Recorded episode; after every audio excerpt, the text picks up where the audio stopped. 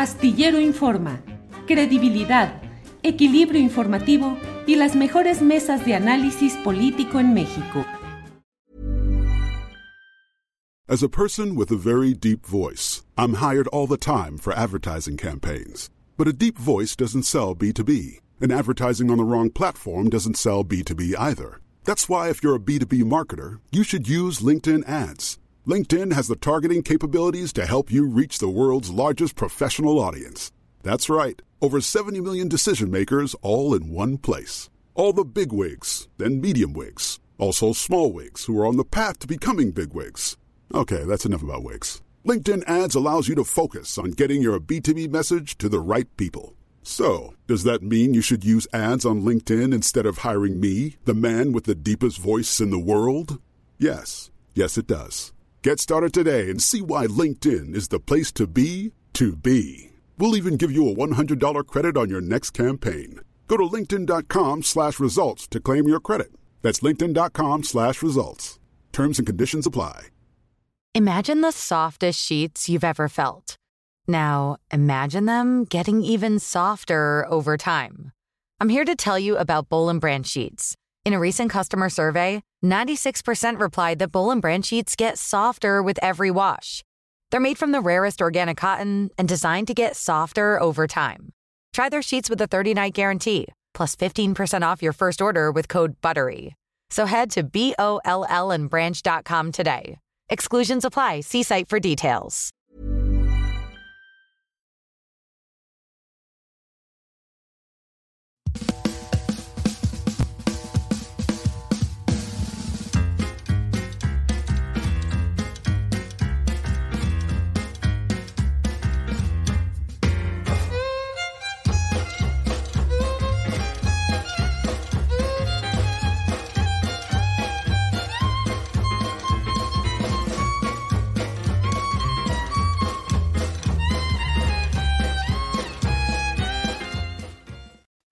Muy buenas tardes, buenas tardes. Ya estamos aquí en Astillero Informa, en la emisión correspondiente a este miércoles 28 de febrero de 2024. Muchas gracias por acompañarnos en esta emisión en la cual, como siempre, vamos a tener para ustedes la información más relevante del día, entrevistas, mesa de periodismo, todo lo relevante. Gracias a quienes nos acompañan. Hoy tendremos también eh, a Carolina Rocha hablando, haciendo análisis de lo que va sucediendo en la política nacional.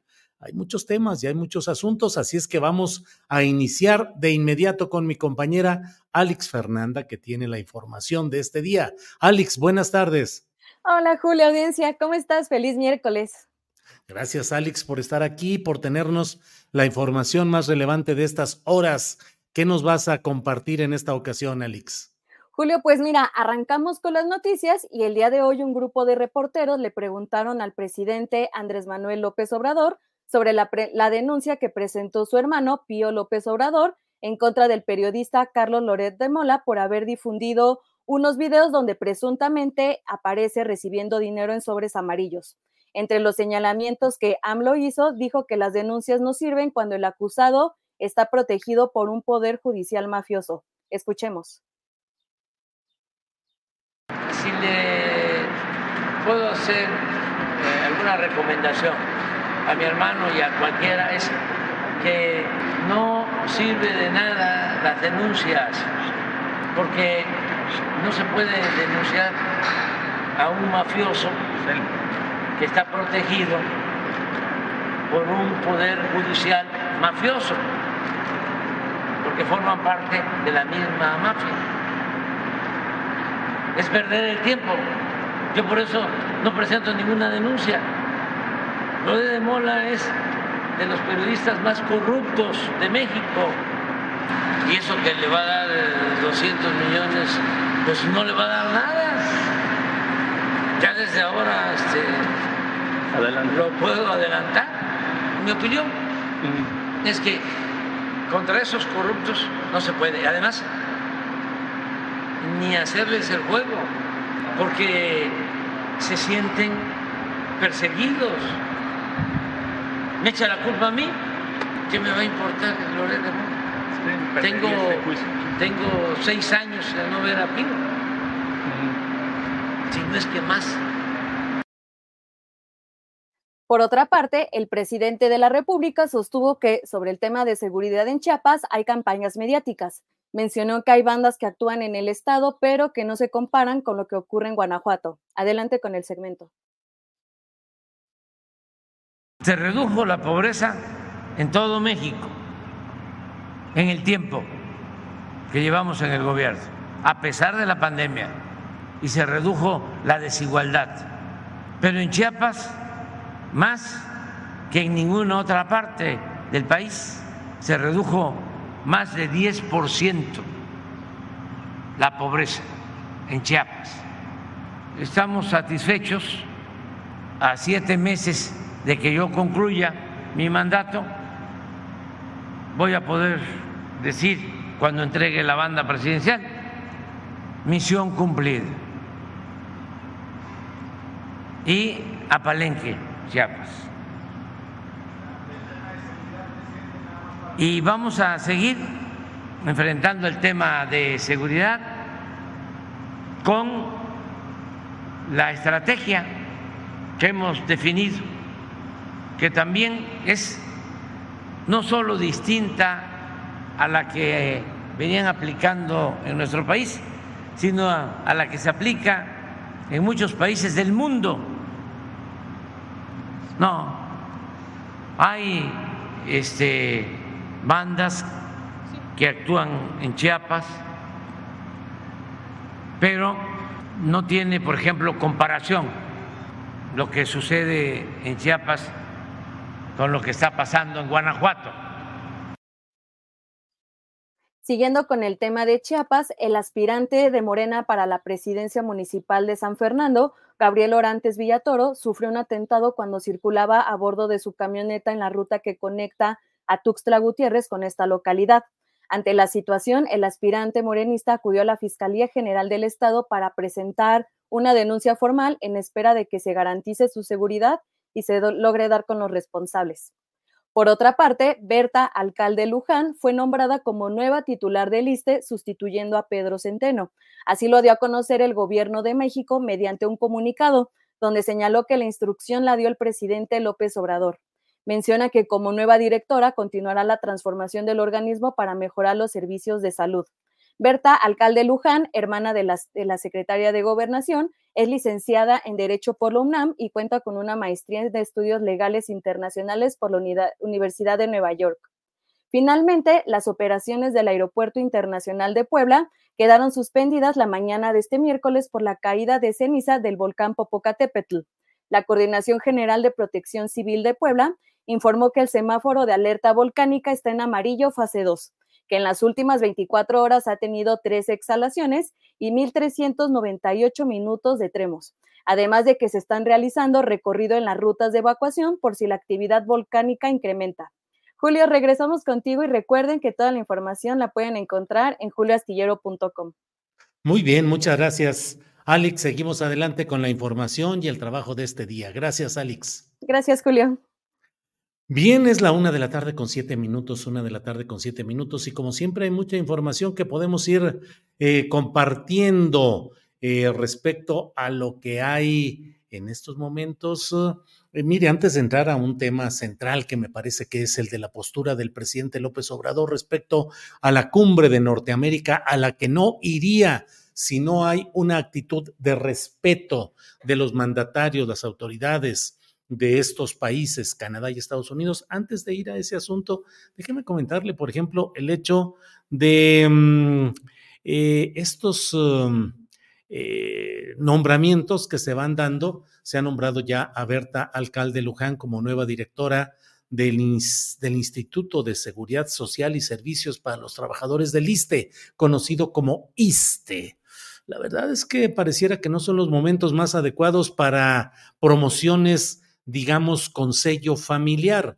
Desde luego está la discusión acerca del tema específico de Pío López Obrador, el hermano del presidente López Obrador, pillado, Pío, pillado eh, en videograbación durante la entrega de sobres amarillos con una narrativa visual y verbal que apunta a la idea de que es dinero entregado para actividades políticas, que luego el propio Pío López Obrador reconoció que eran para gastos menores del movimiento y el propio presidente López Obrador en una conferencia de prensa mañanera del 21 de agosto de 2020 pues, reconoció que eran para gastos del movimiento y que bueno, que era recolección de fondos como se ha hecho en otro tipo de actividades de movimientos populares o revolucionarios en nuestro país.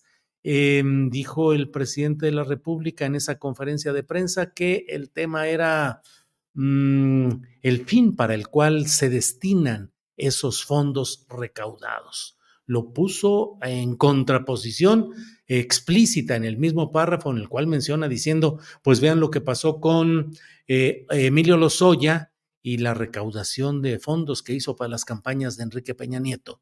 En fin, pues eh, Berta, alcalde Luján, directora del eh, ISTE, entra al gabinete federal en el cual la secretaria de gobernación es su hermana, Luisa María Alcalde Luján. Y bueno, recordemos que la propia Berta Luján, madre de ambas, ahora servidoras públicas de primer nivel, fue la presidenta del Consejo Nacional de Morena durante largos años. Entonces, bueno, pues eh, eh, resulta eso así como lo estamos mencionando. Mm, y por otra parte, en, eh, en Tamaulipas, no sé si incluso tenemos el envío que nos hizo nuestro compañero Carlos Manuel Juárez de Elefante Blanco acerca de em, lo relacionado con la designación de una candidatura. Déjeme ver, creo que no lo envié.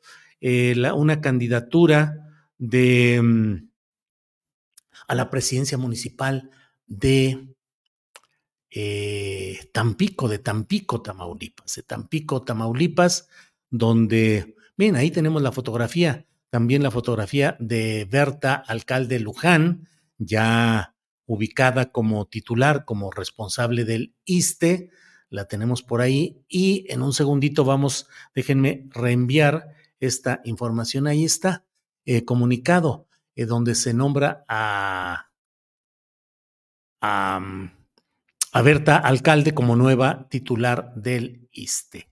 Déjeme poner esto, reenviar, se dice aquí, eh, lo reenviamos a nuestra sección de Astillero Informa en nuestro correo interno y en un segundito ya tendremos esta, esta información que nos ha enviado el propio eh, eh, Carlos Manuel Juárez, que en esencia pues menciona el hecho de que una hermana del gobernador Américo Villarreal es la candidata de Morena a la alcaldía de Tampico. La nota de la redacción de Elefante Blanco dice, Morena eligió a la regidora Mónica Villarreal Anaya para la candidatura a la alcaldía de Tampico, anunció el delegado especial Mario Yergo en rueda de prensa. El anuncio de la designación se dio sin la presencia de la presidenta del Congreso de Tamaulipas, Úrsula Salazar Mojica, quien compitió por el espacio. Esta política es sobrina del presidente de México, Andrés Manuel López Obrador. Entonces va una hermana del gobernador Américo Villarreal, va como candidata de Morena a la presidencia de Tampico. Eh, y luego Recordemos que un hijo de Américo Villarreal, que es eh, la cabeza de un grupo político dominante y con mucha presencia en Tamaulipas, pues también ha sido aspirante a una candidatura a diputado federal por el mismo Tamaulipas. Entonces, bueno, pues son algunos temas que tenemos que ir mencionando ahí. Eh, eh, eh, eh, bueno, vamos a seguir adelante y déjenme entrar en materia de lo que me parece que es una de las notas relevantes de este día, la postura del presidente López Obrador en una postura abierta, clara, de estar planteando objeciones, diría yo casi condicionamientos a su presencia en esta cumbre. Vamos a escuchar, vamos a ver el video específico de lo que ha dicho el presidente en este tema y volvemos con comentarios. Adelante. Qué bien que me tocas el tema, porque aprovecho para decirle al primer ministro Trudeau y al presidente Biden, con todo respeto, que se entienda la circunstancia que se vive en México. Me gustaría que el presidente Biden o sus asesores, el primer ministro Trudeau, conocieran la campaña de AMLO, presidente narco. Ellos tienen la forma de saber cómo se arman estas campañas para que no participen en favor de esta guerra sucia. Nosotros siempre hemos tratado a las autoridades de Canadá y de Estados Unidos con respeto. No merecemos maltrato ni que se manche el prestigio de México, de sus autoridades si usted sí participaría en la cumbre de líderes de América del Norte, que se entiende sería en Quebec o no. un trato respetuoso, no participo. Si no hay un trato respetuoso, no participo, dice el presidente de México, quien ya antes eh, planteó al propio gobierno de Estados Unidos el que no recibiría a la comisionada virtual de Joe Biden, el presidente de Estados Unidos para los asuntos de México. Ya ha visto usted que llegan con frecuencia eh, viajeros de primer nivel del gabinete de Joe Biden a México para reuniones con sus pares y con el propio presidente de la República, pero hay una enviada, una comisionada especial que es asesora del presidente Biden y que es como la, la, la lideresa en ciertas reuniones y además la que da seguimiento al cumplimiento de los acuerdos a los que se llegan. Bueno, pues el presidente López Obrador, cuando inició toda esta campaña dura de señalamientos de presuntos involucramientos o financiamientos del narco a sus campañas eh, electorales, pues el presidente de México dijo, no, pues cómo me voy a sentar frente a personas que están considerando que yo puedo tener relaciones con el narcotráfico. Bueno, pues lo que estamos viendo es una secuencia de todo esto, de todo esto que ya estamos eh, viendo eh, la continuidad de estos señalamientos eh, y acusaciones. Em, por otra parte, mmm, mire, por ejemplo, eh, un organismo que se llama Pew Research Center eh, ha dado a conocer un informe en el cual asegura que México es el país donde el apoyo a la autocracia eh, ha sido más fuerte.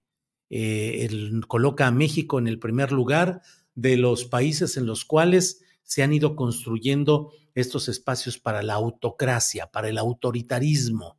Eh, coloca a México, eh, hizo, hizo, una serie de encuestas aplicadas a 24 países. México, a México lo coloca en primer lugar en la construcción de esa autocracia, en segundo lugar a Kenia, pero todo esto no deja de tener una eh, referencia y una relación con lo que son eh, estos organismos internacionales que mediante encuestas, elaboraciones, centros de pensamiento, conferencias, van construyendo una narrativa específica conforme al interés de ciertos grupos dominantes. En este caso, en México estamos viendo con una constancia enorme la presencia, la injerencia eh, de estos órganos, de estas instituciones, para tratar de crear una narrativa complicada en México.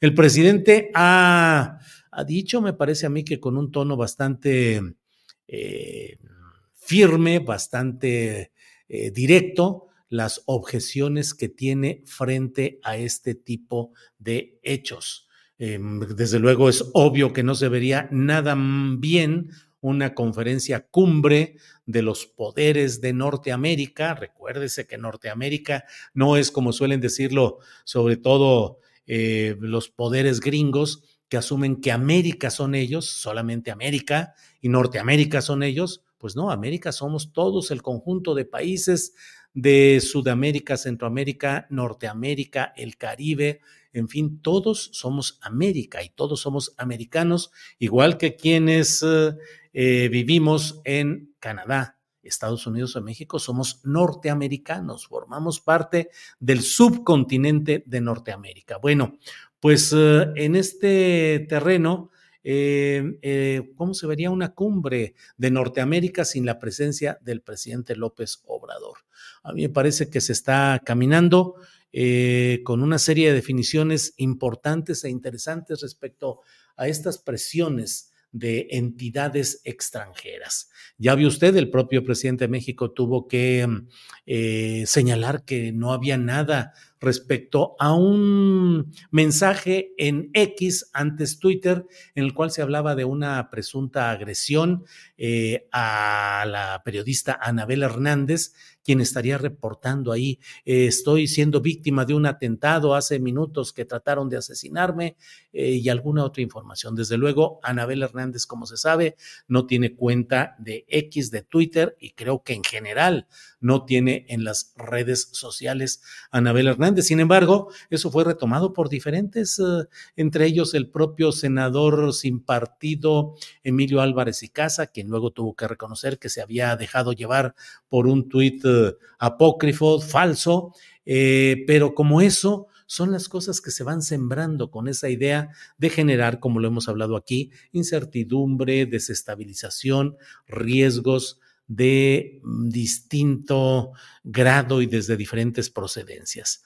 Por ejemplo, para decirle algo más, eh, hoy ha sido atacado a balazos uh, un aspirante, Gabriel Orantes Villatoro, aspirante que busca la candidatura de Morena para presidir en Chiapas la alcaldía de San Fernando. Hay muchos detalles que están moviéndose y que resulta necesario analizarlos en su contexto, en el panorama general, no solo el hecho en sí, sino el panorama en lo general.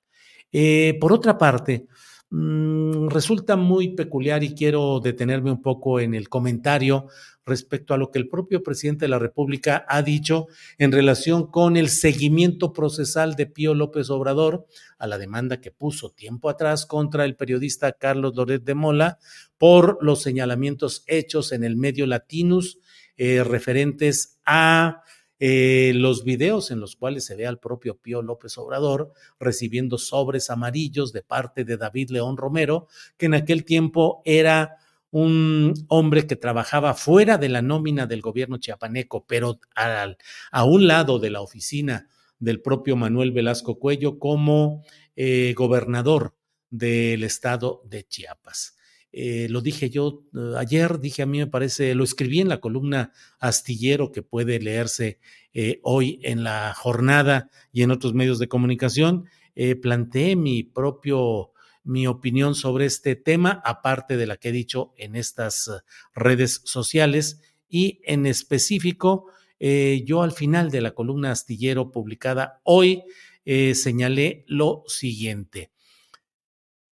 yo cierro con eso de, y mientras esto sucede, y luego ya digo hasta mañana. Bueno, y mientras Pío López Obrador le ha ofrecido a Carlos Loret de Mola una extraña oportunidad de triunfo judicial y mediático, al dar continuidad procesal al delicado expediente de los sobres amarillos entregados por David León Romero, eh, operador de prensa y relaciones públicas del entonces gobernador de Chiapas, Manuel Velasco Cuello, hasta mañana. Eso escribí yo en la columna astillero, recordando lo dicho en agosto de 2020 por AMLO, comillas, estos recursos, como se habla en el video, se utilizaban para la gasolina, para el apoyo de quienes trabajaban en la organización del movimiento y, como él mismo lo afirma, David León contribuía de esa manera consiguiendo esos fondos, como ayudaron muchos mexicanos. La verdad, em, complicado, complicado el tema, complicado. A mí me parece que jurídicamente no veo cuál es el punto en el cual se pretenda castigar a Loret de Mola y a Latinos por la difusión de un video que fue videograbado por el propio David León y que en dado caso corresponde a ellos, a los partícipes ahí, explicar cuáles son las circunstancias de lo que ha habido ahí. Ah, miren, aquí me platican algo, no sé, no sé, lo comparto así. Eh, dice César Falcón, después que tuvo la entrevista contigo, mi querido Julio, y que fue motivo de gran atención, Anabel Hernández abrió una cuenta de TikTok Vi un, vi un comentario de ella en TikTok. Mm, sí, tiene usted razón. Creo que sí es ahí. Creo que es una cuenta que ella abrió. Em, Jorge Martínez dice: cárcel a Loret por exhibir a Pío recibiendo dinero de los indígenas pobres de, mm, de Chiapas. Eh, Odilón Barrios dice, realmente no sabemos el fondo de esa denuncia, no creo que Pío tenga la rectitud de AMLO. Pues ahí están esos temas y ahí están esas circunstancias en las cuales debemos de decir que mm, a mí me parece que Pío López le da un seguimiento y el presidente de la República dice, mm, yo le recomiendo que no haga nada, ni le van a dar los 200 millones de pesos, y dice, ni hacerles el juego. Al decir así, el presidente López Obrador expresa su convencimiento de que una demanda así es hacerles el juego. A mí me parece igualmente que es eh, innecesario, que ahí está el hecho específico. Mm, tendría primero que esclarecerse cuánto dinero se recibió, de parte de quién, cuáles son los comprobantes de cómo se recaudó ese dinero, cuál fue el destino, cómo se gastó cómo se insertó en un proceso político, si es que no fue en el proceso electoral, tiene que demostrarse para entonces poder tratar de llevar a alguna conclusión exculpatoria. Una cosa es que no haya habido acción penal por parte de la Fiscalía correspondiente, una Fiscalía especial de la Fiscalía General de la República, sí, ese es un hecho concreto, pero ello no implica que hubiera una exoneración, sino simplemente que a título de la Fiscalía General de la República no había eh, espacio para la acción penal.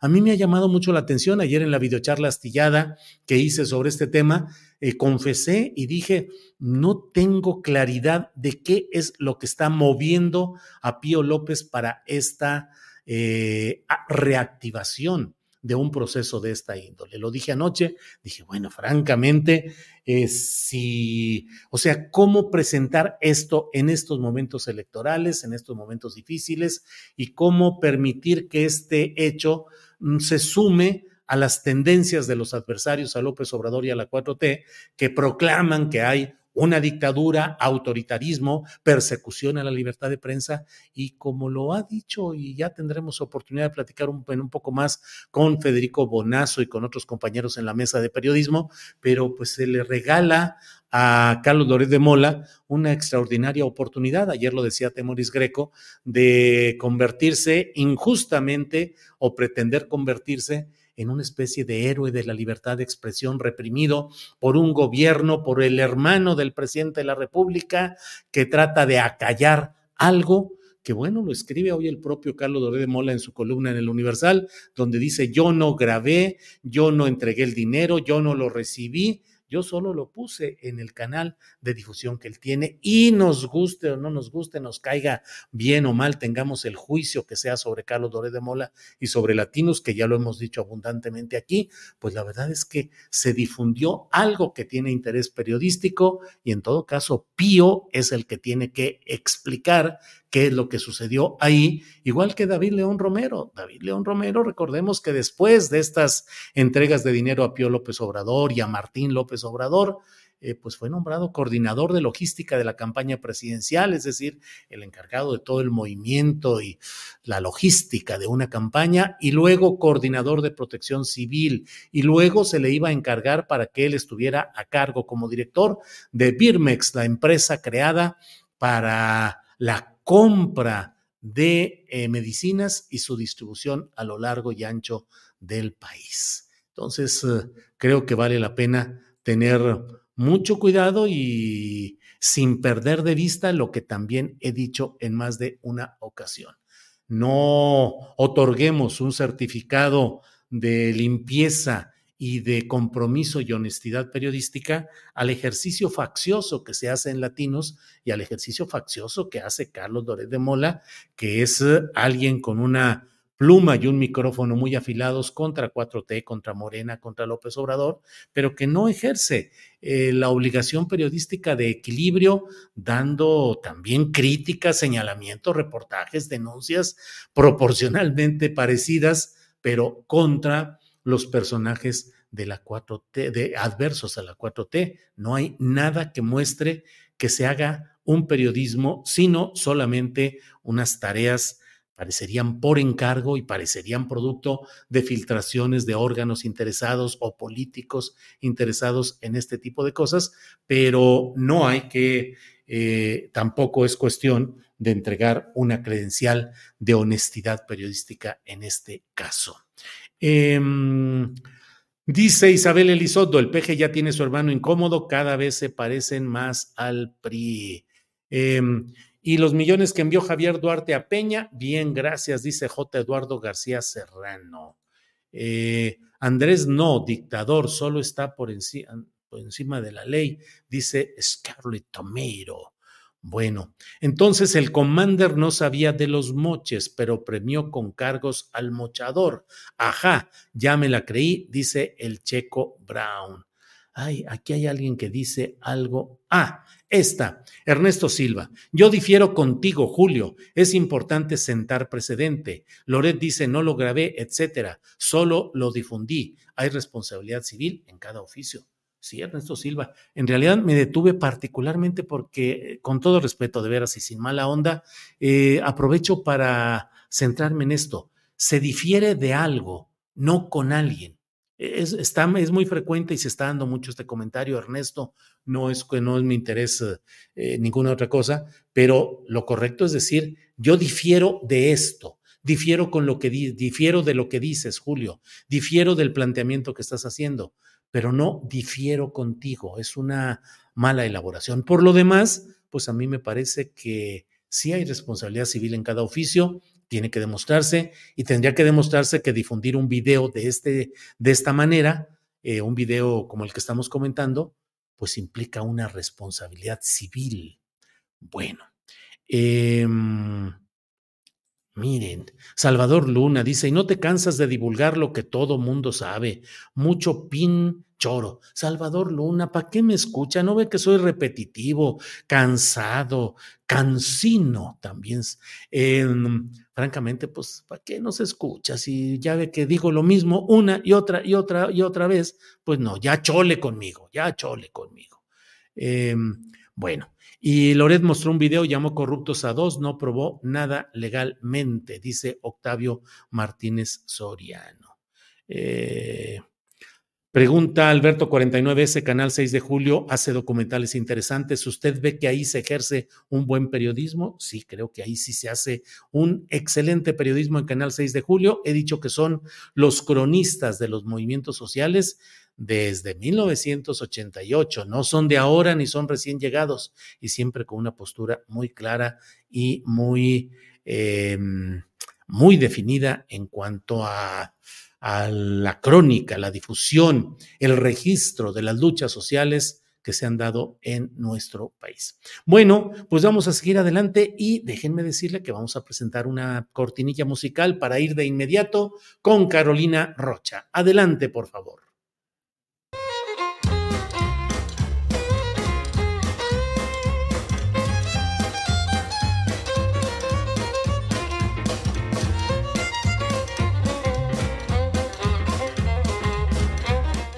Bueno, pues en este miércoles, como a veces los martes, como a veces cualquier día de la semana, tenemos la gran oportunidad de platicar con Carolina Rocha, que está aquí con nosotros. Carolina, reportera y conductora de televisión, buenas tardes. ¿Cómo estás, querido Julio? Oye, buenas tardes, respira, inhala la contaminación de la Ciudad de México. Y una vez que tus pulmones estén sucios, piensa que van a estar mejor que cuando empiecen las campañas, porque el sal no lo va a parar ni AMLO, mano, ni AMLO. Bueno, es más, ni Maduro, que ya se metió en el proceso electoral. ¿Viste su declaración en su programa, lo presidente, o no sé en qué programa? Sí, sí, sí, sí, pero viene todo, Carolina, viene de veras fuerte la contaminación auditiva y visual con la catarata, con la cascada de anuncios que ya vienen de todos prometiéndonos que van a ofrecernos un país mejor, que todo va a cambiar y que ahora sí van a hacer bien lo que todo el tiempo anterior han hecho mal, pero sobre todo las, la guerra sucia, las campañas durísimas que vienen, Carolina. Ay, sí, Julio. Y la verdad es que fíjate, para que veas, tú hablabas de los spots, ya vimos que algunos diarios, incluso este, un canal de, televisión ya adelantó un poquito de estas campañas de Claudia, de, de, de Xochitl Galvez. Las dos, los primeros que yo vi vinculados al tema de la seguridad o inseguridad, dependiendo del filtro con el, con el que lo mires. Pero fíjate, hay un dicho que fue sabio hasta que llegas a México, que dice, prometer no empobrece. En nuestro caso nos quita cuántos miles de millones de pesos presupuestales, todas estas promesas vacuas que hemos tenido nuestra existencia desde el bienestar para tu familia hasta, o sea, de verdad, si recorremos los eslogans, las manos limpias de Calderón y luego con el secretario de Seguridad en la cárcel, eh, deberíamos de hacer un programa Julio, con un recuento de promesas, al menos desde que yo tengo memoria, que hubiera sido este Miguel de la Madrid, que te acuerdas que él, ¿qué es lo que decía la renovación moral? Sí, claro. Después de tantos corruptos, ahí, por eso Vamos a recorrerlo, ándale. La renovación moral, pinche primer mentira con esas palabras, ¿cuánto habrá costado? El, eh, porque financiamiento, antes no financiaban tanto, nada más era todo el Estado, ¿verdad? Entonces, pero bueno, en financiamiento político a campañas. Después de la Madrid, ¿quién llegó? ¿Salinas? Salinas, Salinas de Gortari. Bueno, Salinas nos prometió que llegábamos al primer mundo, pero no sí, sé. primer mundo, solidaridad. Solidaridad. Eh. Pero eso ya fueron acciones gobierno.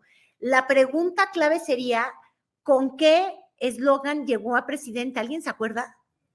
Mm, déjame ver, pues no, no, no recuerdo. vayan escriben, ay Arturo, échanos la mano, busca la publicidad de campaña de Carlos Salinas de Gortari. Luego llegó Cedillo, eh, sí como presidente, pues porque Colosio estuvo antes, pero Cedillo fue la chulada del bienestar para tu familia, que no tuvo madre, porque fue el bienestar para las familias que estaban inscritas en el FOBAPROA, bienestar para las familias de los que construyeron carreteras y luego las quebraron. En ese sexenio hubo mucho rescate a millonarios, Julio Pasadito. Claro.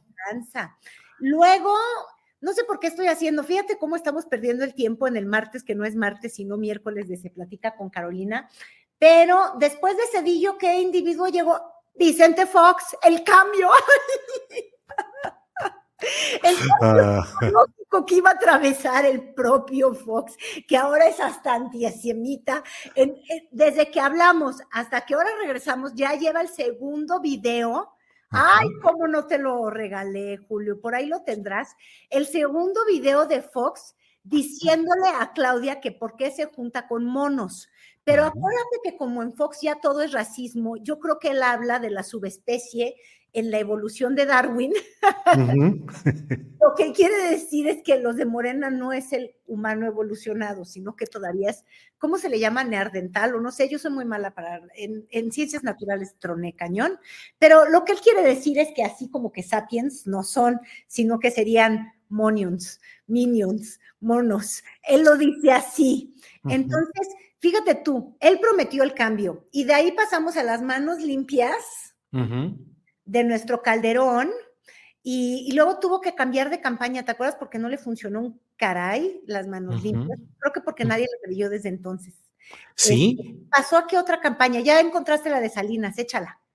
No, no, no, todavía no lo encuentro. Digo, solo encontré una que dice, em, eh, mi compromiso es contigo y con México destacan ese lema como lema de, Salinas de Gortari, pero pues no, no lo veo mayor cosa. Es que su compromiso era con Pedro Aspe y con, y, con México en genérico, eh, este, fue con Telmex. Slim. Ay, no, Julio, es que de veras sí son terribles y ya nada más nos faltaba uno. ¿Quién fue? Pues Enrique Peña Nieto. Ay, Peña ya no sé ni qué nos prometió, porque en realidad él cuando era la campaña nada más lo veías, que era guapo y copetón y tenía una gaviota a su lado, en primera. Terminó divorciado. Ya no es guapo, ya no es copetón, porque la realidad de los años ha caído encima de él. Pero como promesa de campaña, ay, hay que recordarlo. ¿Qué sería la de Peña?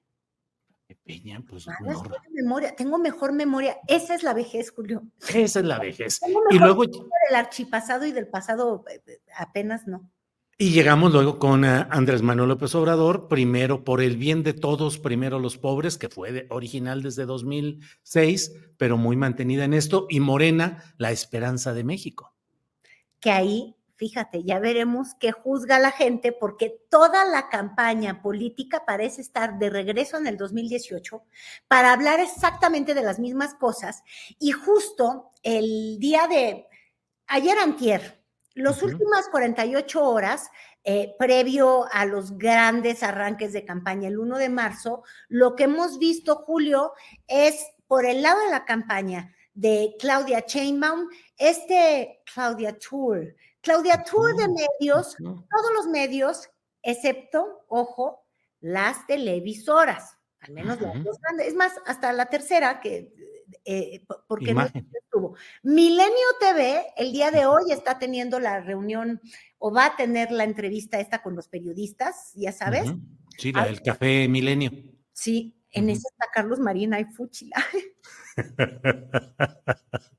Ay, no, es que Ah, mira, Claudia, ahí serían dos pecados capitales. A mí, en lo personal, si me preguntas, en este Claudia Tour, en el que estuvo con Denise Marker, primero todo Radio Fórmula, Denise Marker, que es bastante balanceada en, en sus criterios, luego estuvo con, con este Becerra, Con. Juan Becerra Costa. Que es mucho más pro Claudia, de manera yo creo que también muy abierta, venga, ahí hay un balance con los periodistas, que también, yo creo que en esa es en la que más cómoda se sintió ella porque se desenvolvió muy a gusto, se echó la broma de que en el debate le regalaría un chicle, más bien, que creía que le iba a poner encima del, del escritorio de debate Xochitl y dijo, el chicle te- es un gran invento.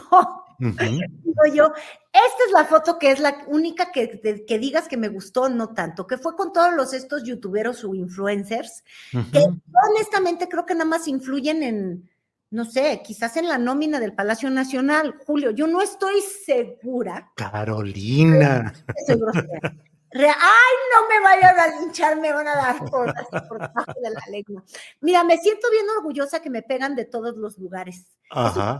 Decir que no estoy en la abyección, Julio. Ajá. O sea, ajá. algo bien me está pasando, porque de verdad es que uno tiene que ya recibir trancazos de todos lados para sentir que está cumpliendo como periodista y no como propagandista. Por eso no me gustan los de la primera fila de Palacio, porque se hacen llamar influencers.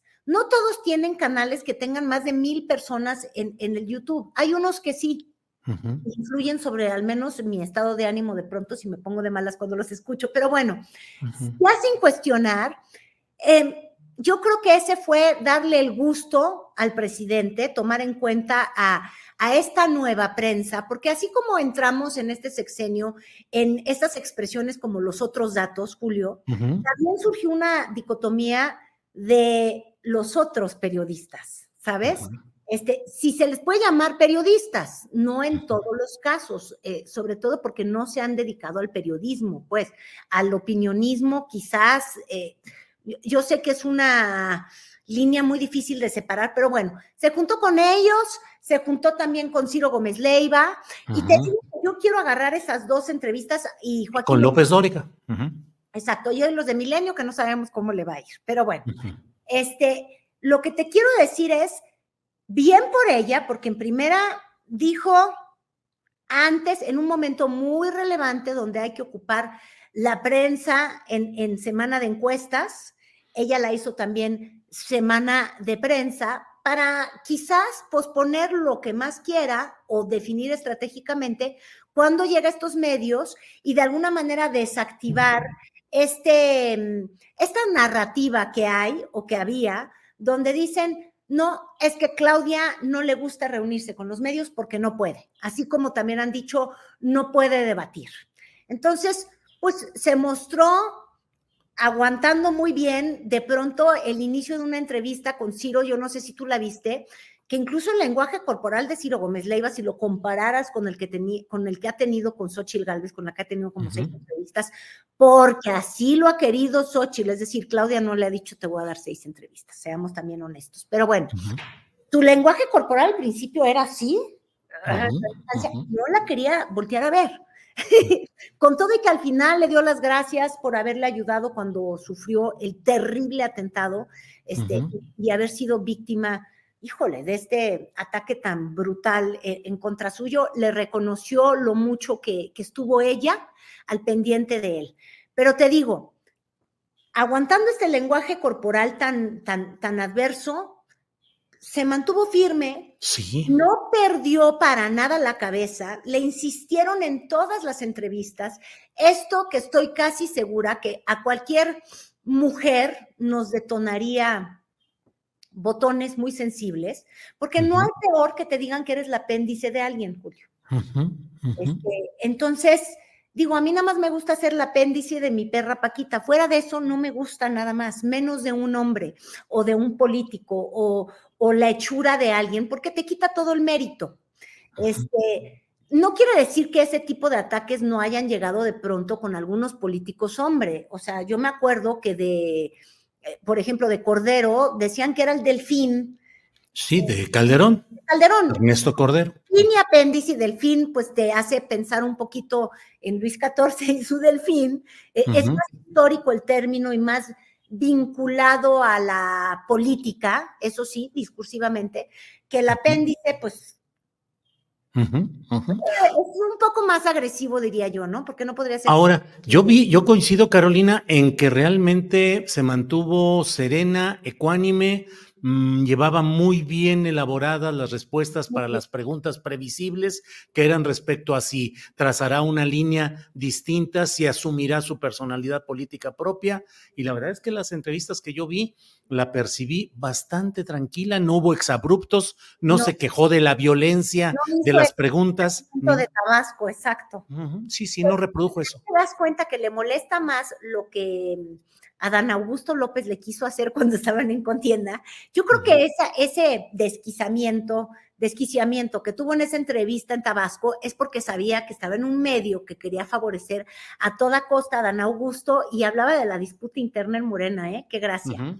Y esta para la disputa con la oposición, es decir, sabía que iban a venir rudos y traía su discurso impecable porque en todas las entrevistas lo fue repitiendo, aunque en el caso, por ejemplo, de los periodistas, que en realidad su gran creador e inventor de ese concepto fuiste tú, Julio, antes que nadie te lo quite, este, ahí ya pudo ser, te digo, más simpática, más cotorra, se sentía este, ante un, par de periodistas que, que, no, no la iban a morder, que no estaban ahí para verla cómo metía la pata. Este, yo lo único que quiero decir, y ya te voy a dar la palabra porque ya te vi que traes ganas, es, fíjate, yo lo que considero, y ya lo hemos comentado aquí cientos de veces, es que también cuando se sigue una narrativa este, en, una parte del, periodismo o la intelectualidad, si quieres, la, muy formal, la, la oficiosa, si, si, me pongo a hablar de vocabularios muy a la López Obrador, este, para ellos el pecado original de Claudia es ser cercana a Andrés Manuel. Y no acaban de comprender que para Claudia Chainbaum, la gran fortaleza para una campaña que quieres ganar, porque la quiere ganar, ¿no, Julio? Imagínate que compites para perder. Se llama la fortaleza López Obrador. Nada más hay que voltear a ver este, los índices de aprobación del presidente, nada más hay que voltear a ver cómo su figura este, genera opiniones favorables y uno diría, ya lo hemos dicho cien veces, pero es que de verdad yo sigo sin comprender la necedad. ¿En qué momento rompería ella, como nunca rompió tampoco ningún priista o panista con, los de antes, y el que se le ocurría le fue como a Josefina Vázquez Mota, a Julio? claro, claro. Y más cuando la figura es popular, esa es la gran fortaleza que ella tiene. Y como ella dijo, es que aquí no estamos para volver a inventar el hilo negro, ¿no? Que fue un poco lo que le pasaba a mí. Había mucho desprestigio de Enrique Peña Nieto en esa campaña. Tenía que romper sin romper, ¿no? Este, yo creo que las necesidades políticas, al menos si uno ve los índices de aprobación, son eh, decir, te voy a seguir dando lo mismo, pero quizás un poco más. Tan así es que a mí, perdóname, pero es que hasta Xochitl Galvez dice, te voy a dar las mismas becas, los mismos apoyos, eh, voy a favorecer a las mismas personas, pero voy a hacer algo más.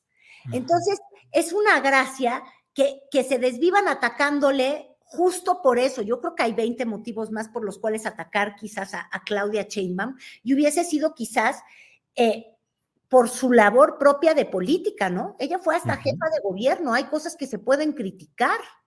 Este, pero no, le entran en la facilota.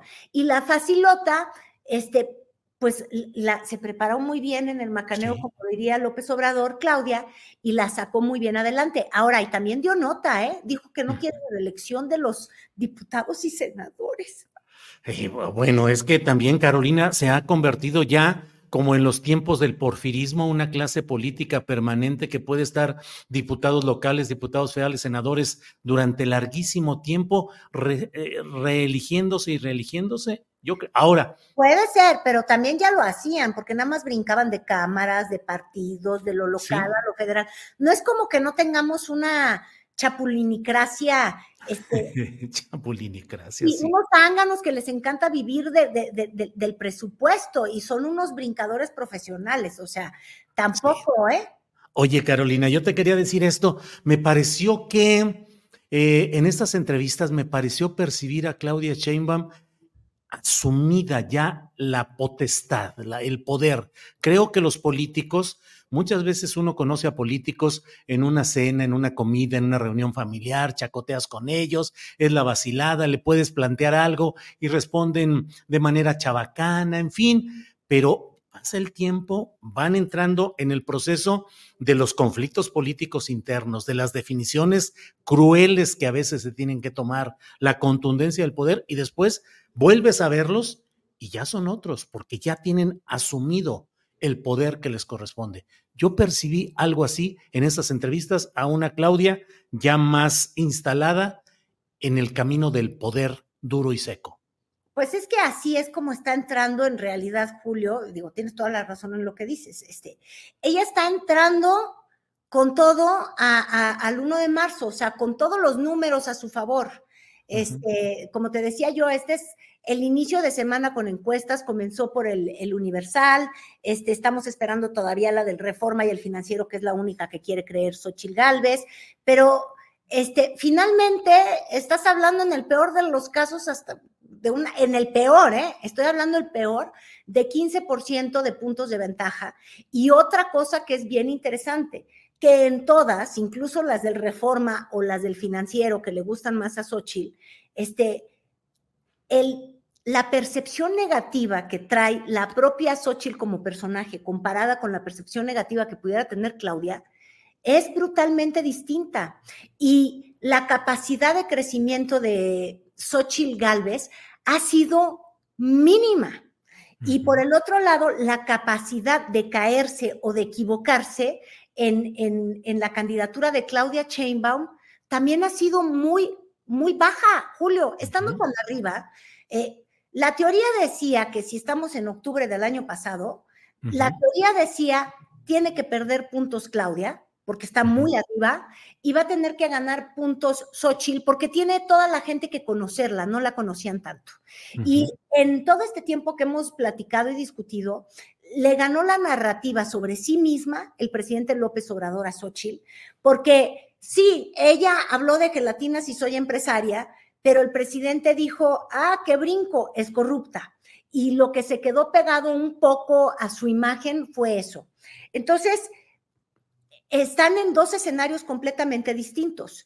Y yo creo que ahí tienes toda la razón. Claudia va como que derecho y no me quito y no ha cometido errores. Eso hay que reconocérselo. Yo creo que como candidata es una persona, una mujer muy disciplinada no ha ido a meter las patas, no se ha salido del discurso, no, no ha tenido estos desplantes que le quiten brillo a ella. Y por el otro lado, Xochil Gálvez, ya lo hemos platicado muchas veces, no es una candidata muy disciplinada, se sale mucho del guion o le surgen episodios en los que la desfortuna le caen encima como un chicle y, o como un teleprompter y le crean mucho ruido y mucho escándalo que no es a su favor. Entonces, cuando volteas a ver las, las campañas ahorita que vamos a llegar al 1 de marzo, Julio, son dos universos. Uno de alguien que va sola sin voltear, porque de hecho no tiene ni que voltearla a ver. ¿Por qué voltearías a ver a alguien que está tan atrás? Y por el otro lado, Xochitl, que parece como si fuera la imagen, el coyote de que te quiero agarrar, aunque sea de la coletita Claudia, que te quiere prender y, y la quiere enganchar a los golpes. Entonces, imagínate tú que estás por iniciar tu campaña en Fresnillo, Zacatecas, estás preocupada por tu discurso, te estás preparando por tus propuestas, porque todavía no las conocemos, y adivina qué es lo que ocurre. Que tú estás en realidad viendo las entrevistas de Claudia Sheinbaum obsesionada, eso es lo que nos hizo pensar Xochitl, al menos, y luego, luego decía algo, Claudia, ella tuiteaba y ponía un post diciendo, no es cierto, este, tienes que agarrar como, como base de medición tal cosa y tienes que no sé qué. Entonces dice uno, bueno, Xochitl está encargada de su campaña o está encargada de ver cómo se monta en el tren de Claudia. Este, y estar montada y agarrada del tren allá atrás, pues yo no sé, como que no estoy segura que sea la, la gran estrategia. Esa es la estrategia desde Xochitl, pegarle a Claudia Sheinbaum, pegarle al presidente, esperando que uno de estos golpes pues pudiera ser un knockout o un gancho o un moretón, lo que sea.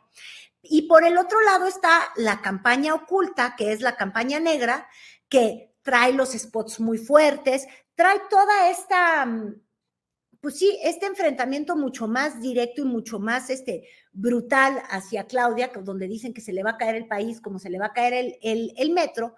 Pero fíjate, el INE que tanto ama y que tanto defiende justamente quienes, quienes este, secundan mucho a Xochil Gálvez, es el mismo INE que se encargó de prohibir que hubiera ese tipo de campañas, porque nos da miedo hablar recio en México. También eso ya es una incongruencia. Lo acabas haciendo por canales clandestinos, con financiamientos clandestinos, y lo sujetas a la ilegalidad. Es el INE que salvaron, ¿eh? Fíjate, yo no sé si tú escuchaste, ayer el presidente del INE en un programa con, con Krause, con el niño Krause, este, ya decía que se van a robar la elección básicamente, que sí, no lo iba a reconocer. Y entonces yo decía, oye Neto, me, me sorprende ver a alguien que fue presidente del INE, que tendría que al menos decir, no existe ningún elemento para que yo diga que alguien no va a reconocer la democracia, ¿no? No ha habido un comentario, no ha habido una nada. Este, y, ya están empezando a vender la suerte de que si pierde, o sea, como si Xochitl pudiera ganar, yo creo que eso es lo que quieren decir, que se va a cerrar. Así este, es. Yo hasta ahorita no veo elementos. Tampoco es de que yo le crea ciegamente a las encuestas, porque sí hay que reconocer un pequeño factor, Julio. Cuando Peña Nieto, en el 2012, no sé si tú recuerdas, pero decían que iba a ganar por 16 puntos de ventaja. Claro, pues que fue toda una campaña de instalación de encuestas de opinión, que incluso Ciro Gómez Leiva luego ofreció disculpas por haber mantenido... Lo que ofrece disculpas. Así es, así es, pero así fue, así fue. Ahora, en los demás espacios, ¿cómo andamos ya? En nada de MC. Eh, Álvarez, ¿cómo se llama el, candidato presidencial? Álvarez Naidens. ¿Álvarez qué? Naidens. Naidens. Está él tan afligido, mira, se ha puesto a escribirle tweets a Xochitl a decirle, yo existo, Yo soy alguien en el camino. Déjenme debatir, invítenme a las universidades, invítenme a su manzana. O sea, él quiere ya, pero que lo volteen a ver. Ya el problema es realmente de existencia, Julio. te estás riendo porque eres muy encojoso. Yo lo digo sentida desde mi corazón. Porque fíjate tú, haber hecho un prestigio en la Cámara de Diputados o del legislador, la verdad con cierta consistencia, y luego ser un candidato que le resta tanto al movimiento está muy fuerte. Y, cuando le digo le resta, le resta al menos a todo Jalisco, Julio. ¿Viste las declaraciones hoy? Claro, y ahora sí se puso muy fuerte. Sí, ya ni fosfo, fosfo, ni soy de lo nuevo, ni nada por el estilo. compadre, yo soy un político serio. O sea, nos dijo bola de juniors, borrachos, estúpidos, idiotas, así. de verdad, ¿eh? Lo, lo, dijo en un tal Yo te quiero TV o algo así, yo no sé dónde lo descubrí. pero está muy fuerte que Alfaro ya dice, no soy fosfo, fosfo. Este, cuando toda la campaña fosfo, fosfo, ya ni siquiera se dice naranja. Pues ahí van ya caminando rumbo a este fin de este próximo viernes. Ya estamos a unas horas, Carolina, de que inicien las campañas. Ya iremos viendo la profusión de comerciales, el, el acoso, la inmensa cantidad de estos eh, comerciales, cánticos, ya todo mundo musicalizando. Y vamos a ver cómo vienen los discursos y a ver cómo viene el lodo y los riesgos de violencia verbal y la violencia política que está desatada también a lo largo y ancho del país, Carolina. ¿no? Y los pleitos en los que se van a meter, porque hablando del fosfo, fosfo, nada más para cerrar, sí sabes dónde van a arrancar campaña. En Magdalena de Quino. Exactamente, entonces van a Sonora, a la tierra de Manlio, a jalarle los bigotes, a seguirle tentando, porque en realidad, en esta intercampaña, el, el, el único golpe mediático, aunque fuera para mal, pero golpe mediático, que tuvieron los fosfos fue lo de la borrachera con las cartas este, e, en el palco, donde empezaron a provocar con el tal pato de Lucas a Amalio de que te vamos a quitar, que nosotros vamos a ganar y no sé qué. Entonces, arrancar en Sonora, que no es ni la tierra natal, no es tampoco el, epicentro de lo naranja, este, pues yo creo que revela mucho, ¿no? Lo, sí. necesita subirse un ring para poder, para, para, para poder figurar. Eh, no sé si vaya a ser la mejor estrategia, pero sí, van contra el, el, PRI viejo si uno piensa que, que Manlio es eso, ¿no? Además, Carolina, la, la confirmación del predominio de Nuevo León y Monterrey en todo esto, porque finalmente el anfitrión es Luis Donaldo Colosio Riojas, presidente municipal de Monterrey con licencia, figura del grupo Nuevo León, que es quien eh, va a ser el, pues la figura del recuerdo de su padre asesinado en 1994. Pues a ver cómo, cómo pues, siguen las cosas. Estás haciendo uso de figuras para jalar agua para el molino. Te digo que esta nueva política de vieja tiene todo. Sí, sí Solamente nos quieren a, ver de incautos a los nuevos votantes. No sé por qué lo digo en plural, por sentirme joven, Julio. No nos dejaremos, resistiremos, Carolina Rocha. Muy bien, Caro. Pues como siempre, muchas gracias por esta oportunidad de platicar y ya veremos qué es lo que se va juntando, que ahora sí creo que va a ser mucho para la próxima semana, Carolina. Gracias, Julio. Hasta pronto. Adiós. Bye.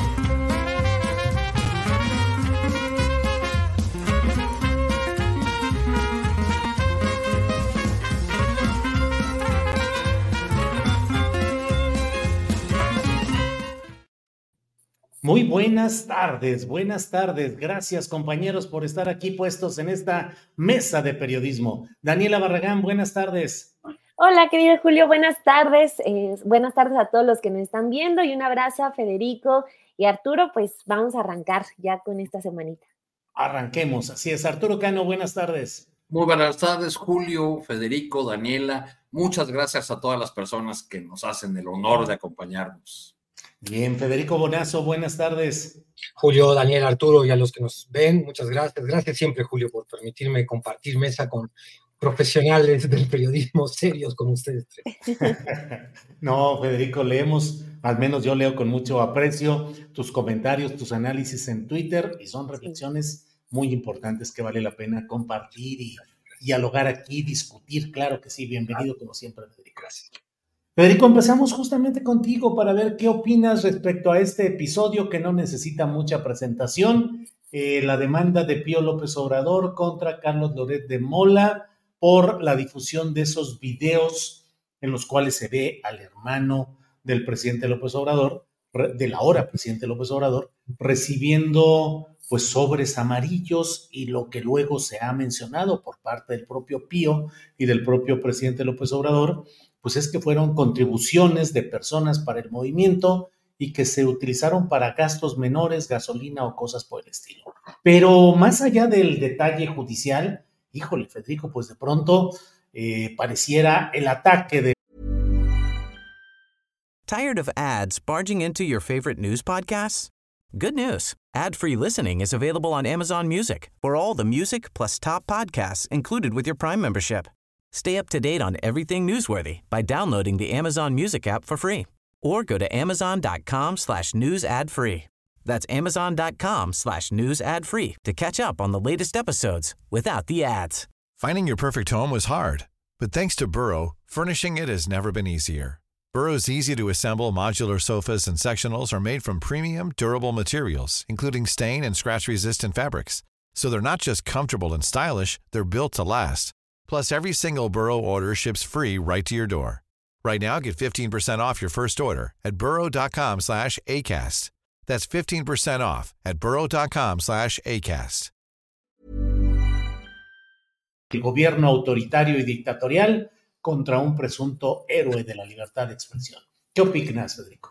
Bueno, eh, tomando tu pregunta por el final, te diría que el vuelo de una mosca, la caída de las hojas en otoño, eh, los gases intestinales de un vecino, todo va a ser tomado por la oposición hoy, todo lo que suceda en el país como insumo electoral, lo que es muy, muy eh, criticable y que molesta mucho a quienes sí creemos que la deliberación pública libre es parte del ejercicio democrático, es que se usen las tragedias, los dolores de este país como insumo electoral, que es lo que vemos que hace permanentemente Xochitl, la, la, oposición, sobre todo. No es que de, lo, de las otras opciones políticas no suceda, pero sucede en mucha, a, mi modo de ver, en mucha menor cantidad e intensidad.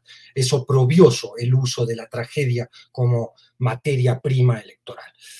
Esto se inscribe en ese, en ese contexto, lo de Pío, pero tiene mil aristas para el análisis. Una de ellas podría ser, si Pío ha querido en algún momento ayudar a su hermano, ha hecho todo mal porque de entrada recibir los sobres. Vamos a suponer la tesis que el mismo López Obrador en algún momento intentó explicar públicamente, y es la tesis de, Pío, que es que es dinero que se recolecta espontáneamente por los seguidores del movimiento para la operación del movimiento. Bueno, esto es verdad, que muchas veces hay movimientos de izquierda, eh, de derecha o de cualquier tipo de, cualquier índole que buscan una recolección de dinero para poder existir, trasladarse, comprar una manta, comprar comida, en fin, pasa todo el tiempo en los sindicatos, en, todo tipo de, de, ámbitos colectivos. Ahora, el tema es si ahí es un dinero corrupto o no en el sentido de que está extraído del gasto público, por ejemplo, que es una de las preguntas que quedará quizás para siempre en el aire. Estamos ante un caso que no creo que haya manera de desentrañar cuál fue realmente el destino de ese dinero. Pero bueno, Pío lo recibe con el candor de un adolescente, es decir, no entiende cómo son las reglas eh, de la política y de la comunicación de la política, es decir, pensar que no iba a estar siendo grabado es digo, en México después del caso Ahumada, Ningún político puede recibir dinero candorosamente pensando que eso no va a ser videograbado. Entonces, más allá de que sea o no un acto corrupto, que habría que dilucidarlo y no sabemos cómo se va a poder resolver eso, eh, el candor, el daño que puede causar al movimiento que él dice apoyar, dejándose grabar, eh, permitiendo este tipo de, de conductas, además hechas con este recelo, bajo la mesa, fin, bueno, si es dinero normal, pues ¿cuál es el problema de, ventilarlo y abrirlo? Entonces, eh, y luego no entendemos, yo al menos no entiendo, me interesa mucho saber, colegas, qué piensan ustedes, ¿por qué ahora? ¿Por qué activa?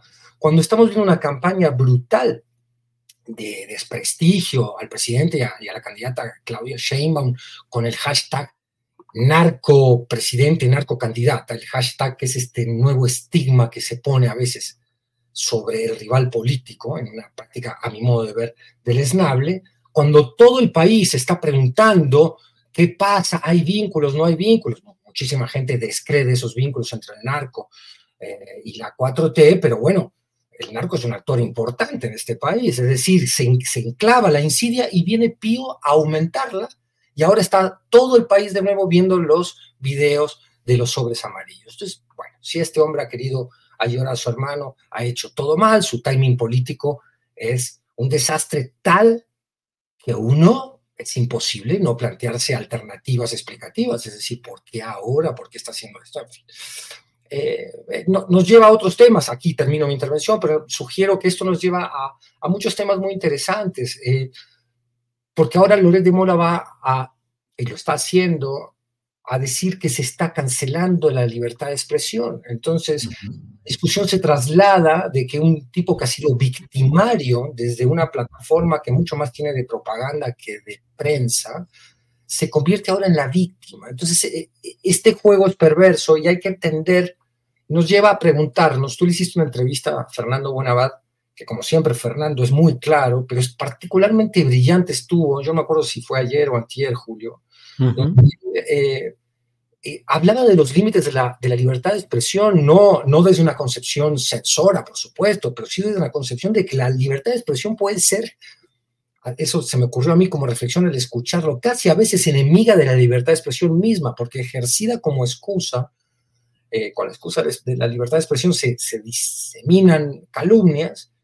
y luego la supuesta libertad de expresión del que recibe esa manipulación está muy condicionada. ¿Qué tan libre es? En fin, es un tema claro. que está sobre la mesa hoy. Bien, Federico, gracias. Arturo Cano, ¿qué opinas de este tema? Relaciones políticas, Manuel Velasco Cuello, David León Romero, mmm, consecuencias para Carlos Loret, que al menos ahorita pues emerge como alguien con un gran apoyo del segmento que está a favor del tipo de publicaciones que él hace. Arturo Cano. Pues eh, hemos dicho muchas veces en esta mesa, Julio, que, el poder elige a sus adversarios y el presidente López Obrador eligió desde el principio de su sexenio eh, a personajes como Loret de Mola. Muchas veces hemos comentado aquí que son personajes de una estatura menor, que los elige porque le permiten hacer un, eh, un, juego político de acusar o atacar a, otros adversarios de mayor tamaño a través de lo que eh, representa o emblematiza Loret de Mola. Eh, no, no sería la primera vez que, una acción de personas del movimiento de la 4T eh, logran con, sus acciones, como en este caso, que, sus adversarios se presenten como víctimas. Eh, pienso, pienso, por ejemplo, en el caso de Sandra Cuevas, ¿no? que, eh, con, eh, que, quizá creció más en términos de, conocimiento entre la población y su figura política de alcaldía Cuauhtémoc a partir de los ataques que desde distintos flancos le lanzaban desde, desde la 4T.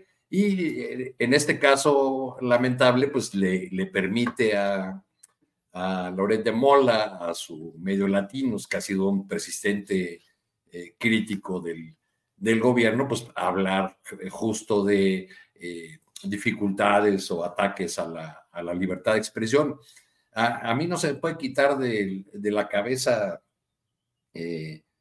cuando pienso en este personaje, en Carlos Loret, aquel, aquel plantón del frena en el, en el Zócalo. Eh, recuerdan ustedes que antes de que volaran las casitas de campaña estuvieron ahí varios, varios días. una vez por curiosidad me fui al Zócalo antes de que amaneciera y, me, me, resultó muy curioso eh, mirar que desde el sonido que tenían ahí en medio de las casitas de, campaña, que apenas llenaban una porción menor del, del Zócalo, sonaba a todo volumen desde muy temprano la voz de Carlos Loret. Era el verdadero eh, dirigente de la, de la oposición y ya no un, este, conductor de un medio de comunicación. Sí. Bien, Arturo. Daniela Barragán, ¿qué opinas de este tema que desde luego toca nuestras fibras periodísticas y del tipo de periodismo que hacemos? Pero bueno, el hecho judicial, mediático y político, ahí está. ¿Qué opinas, Daniela? Bueno, primero sí coincido con parte en lo que señalaba eh, Federico, en que en este caso eh, Pío López Obrador, pues muy acertado eh, no ha sido. Primero, también desconozco por qué otra vez sale en este momento, si se activó, si venía guardado desde hace ya algunos años, pero también pues despierta cierta suspicacia que en este periodo tan tenso previo al inicio de la elección presidencial, otra vez estemos hablando de todo esto, porque sí, el hecho de que se lleve un juicio entre un político y un periodista, independientemente de los nombres, te habla de que el hecho se reaviva, ¿no? Entonces, ya estamos eh, leyendo, por ejemplo, hoy, ahora sigue entrando en personajes, a Loret diciendo que Pío López Obrador no pudo desmentir ni una sola línea de su reportaje, y del otro lado, pues ahora eh, Pío López Obrador, que aunque ya también el presidente hoy eh, de algún modo confirma que no se han visto durante años, lo que es una realidad es que Pío López Obrador sí tiene un papel activo dentro de Morena. Apenas en la elección para, este, para seleccionar a quien iba a ser el candidato presidencial, Pío López Obrador estuvo abiertamente con Marcelo Ebrard, eh, entonces, o sea, está ahí adentro. No se ve con el presidente, tienen su sana distancia, pero ahí está. Entonces, eh, creo que es muy desafortunado que salga justo en este momento porque lo que estamos viendo es que la, pues la oposición está urgida de, causas, ¿no? O sea, ya vimos que salen cuatro reportajes con fuente eh, de la DEA, el mismo asunto de relacionar al presidente con, eh, con un financiamiento ilícito por parte del narcotráfico, se vuelve toda una una campaña que ya se extendió casi tres semanas, pero además también ya, ya lo convirtieron en un eje de campaña presidencial, que es nada más y nada menos lo que ya adelantó el INE de los spots de Xochitl Galvez, que va a centrar su campaña en el tema de la inseguridad y todo lo que hemos estado comentando eh, los últimos, eh, las últimas semanas. Ahora, por otro lado, también creo que cada, una, cada persona tiene eh, derecho a una legítima defensa sobre algo de lo que se sientan agravados, pero sí estamos hablando de que es un asunto político y yo creo que Pío López Obrador ya sabe que sí o sí debe ganar, porque si el caso resulta en su contra, no va a ser en contra de Pío López Obrador ni de David León, un, un personaje muy cercano a Manuel Velasco, ya lo comentabas ahorita, Julio, eh, y muy oscuro, que al inicio de la administración de López Obrador le da un cargo importante, incluso le, eh, al inicio de la pandemia le dio una responsabilidad importante, que ya después de publicados estos videos, se, mejor se, se fue a, un rincón donde nadie lo viera. Ahorita justo estaba viendo qué es de David León y de él, pues hay poco ya eh, después de estos videos. Pero regresando al punto, eh, yo creo que Pío López ya evaluó qué va a pasar si pierde el caso, porque a lo que iba es que, o sea, no es que pierda Pío López Obrador. Si pierden este caso, es una derrota para el presidente López Obrador. Desde el principio, desde que salieron los videos, eh, se habla de que el dinero era para el movimiento y que el, dinero que se estaban entregando era 100% para el presidente López Obrador. Entonces, eh, creo es muy desafortunado el, sitio en el que pone Pío a, Andrés Manuel, pero ahí está. Ahora y es un caso que no puede perder, es un caso que también nos lleva a otro tema de pues ver qué papel van a jugar, por ejemplo, los jueces, porque eh, eh, si, si pierde Pío López Obrador, Loret va a decir que es víctima de un aparato de Estado y de que el presidente ya ordenó reprimirlo y va a ser una campaña a favor eh, de Carlos Loret y como ya vemos que andan muy activos con esto, con la defensa de periodistas privilegiados, pues bueno, ya van a tener otra causa. Pero este eh, está, por ejemplo, también lo del pago, que es gigantesco, 200 millones de pesos le pide a Loret y otros 200, según él explica hoy en su columna, a latinos. Entonces, veo ahí perfectamente una campaña que sea lo que eh, sea, va a ir en contra del presidente López Obrador y sobre todo que va a generar causas, que va a generar banderas. Eh, y a, falta de ideas, a falta de objetivos, a falta de, mm, con la necesidad de tapar las incongruencias que tienen los políticos, pues bueno, ahorita en esta ocasión Pío López, creo yo, sí les pone en bandeja de plata ya el tema de la libertad de expresión que hace una semana les funcionó muy bien. Entonces, eh, tiene la opción de ganar, ganar y punto. A ver cómo le va. A ver cómo le va, Daniela. Sí. Bien, gracias. Federico Bonazo pues está ya, hoy es miércoles, está ya en la inminencia el arranque formal de las campañas eh, eh, presidenciales, al fin, luego de toda esta etapa llena de vericuetos y de simulaciones y de precampañas, intercampañas y, en fin, todo esto. Em, ¿Cómo ves lo que se viene? Eh, Claudia Sheinbaum tiene preparada una concentración en la Plaza de la Constitución, en el Zócalo, en la Ciudad de México. Xochitl Gálvez estará en Fresnillo, Zacatecas, subrayando la cuestión del crimen organizado y la inseguridad pública. Y Álvarez Maínez va a estar en Magdalena de Quino, la cuna de Luis Donaldo Colosio Murrieta, el candidato presidencial asesinado en 1994. ¿Cómo ves? Oye, Julio, ¿no tienes, ¿no tienes la duda de cómo va a combinar Álvarez Maínez ahí en Magdalena de Quino aquello de veo un México con hambre de sed y justicia, con, con esto otro de veo un México fosfo, fosfo? Sí, y, veo un México de cervecita carta blanca y de no sé cuántas cosas, el chupitime en el que estaban. Sí, Arturo, así es. Federico, ¿cómo ves el tema? ¿Qué, qué esperas? ¿Qué piensas? ¿Qué crees que puede suceder a partir de estos arranques de las campañas presidenciales, Federico? Vi con mucha atención las entrevistas de Claudia, porque bueno, el que les habla tiene una dualidad estoy aquí invitado para intentar analizar la realidad política y entonces ahí tengo que parapetarme dentro de la mayor objetividad posible y dejar la emoción en un costado. Pero yo también soy un activista de izquierda y para mí, por supuesto, no hay ninguna duda de que con todas sus falencias, deudas, la 4T es la opción de izquierda en este momento y por, tanto quiero como ciudadano que le vaya bien a Claudia. En, contaminado por, por esa emoción podría hacer una pequeña reflexión de que la vi muy bien, de que también soy muy exigente por eso mismo, porque valoro este proceso y la manera en que uno manifiesta el, afecto o el compromiso con, proyectos políticos, siempre la crítica, porque si los dejamos sueltos o, nos convertimos en una opción autocomplaciente, pues perdemos muchas veces el rumbo. Yo vi eh, a, una Claudia que ha ganado muchísimo y este este tour pequeño que hizo entrevistas ayer, que incluyó a López Dóriga, a Ciro, a los periodistas. A ver si tú la puedes entrevistar pronto, Julio, no sé si lo tengas pactado. Es muy interesante cómo eh, tu tipo de periodismo puede confrontar a una Claudia que no logró ser confrontada demasiado, más bien la asusaron mucho con este argumento repetido que a mí ya me cansa, me, parece profundamente ofensivo de que dicen que eres una copia de López Obrador y entonces que eres un calco y por tanto, eh, ¿dónde está tu sello político personal? Y, a ver, tú no puedes estar todo el tiempo como entrevistador, como periodista, diciendo, dicen qué, bueno, ¿qué dices tú? ¿Qué le preguntas tú al entrevistado o candidata? Eh, hay una falta de respeto, un desconocimiento del personaje y otras cosas peores, en fin salió muy bien librada, me, pareció particularmente interesante la que dio con López Dóriga, la vi, mm, vi una candidata presidencial que yo que la conozco de, cuando era líder estudiantil, se ha transformado con el tiempo.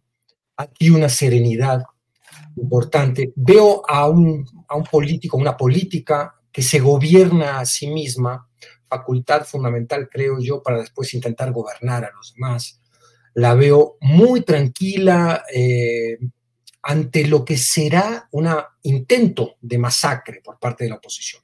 Le van a tirar de todo. No vino en esta primera ronda de entrevistas la agresión directa, pero la vamos a ver en los debates y la vamos a ver en las redes sociales. Por ese lado psicológico, de carisma, veo a una candidata muy firme, me gustó. Después hay que analizar el discurso. Eh, muy brevemente puedo comentar al respecto, ahora sí ya como, más como análisis político. Yo, yo creo que vimos la lógica estrategia de hablar de continuidad, sobre todo de continuidad de pensamiento. Me gusta mucho que ella hace un énfasis en los derechos y en la expansión y garantía de los derechos. Hay que ver después eso cómo se traduce en políticas públicas, en acciones puntuales de gobierno, pero por lo pronto veo a una, a una Claudia que tiene una concepción con la que se debería identificar todo republicano, todo demócrata, que es, bueno, eh, tenemos que seguir en una eh, política de expansión y garantía de los derechos para toda la ciudadanía.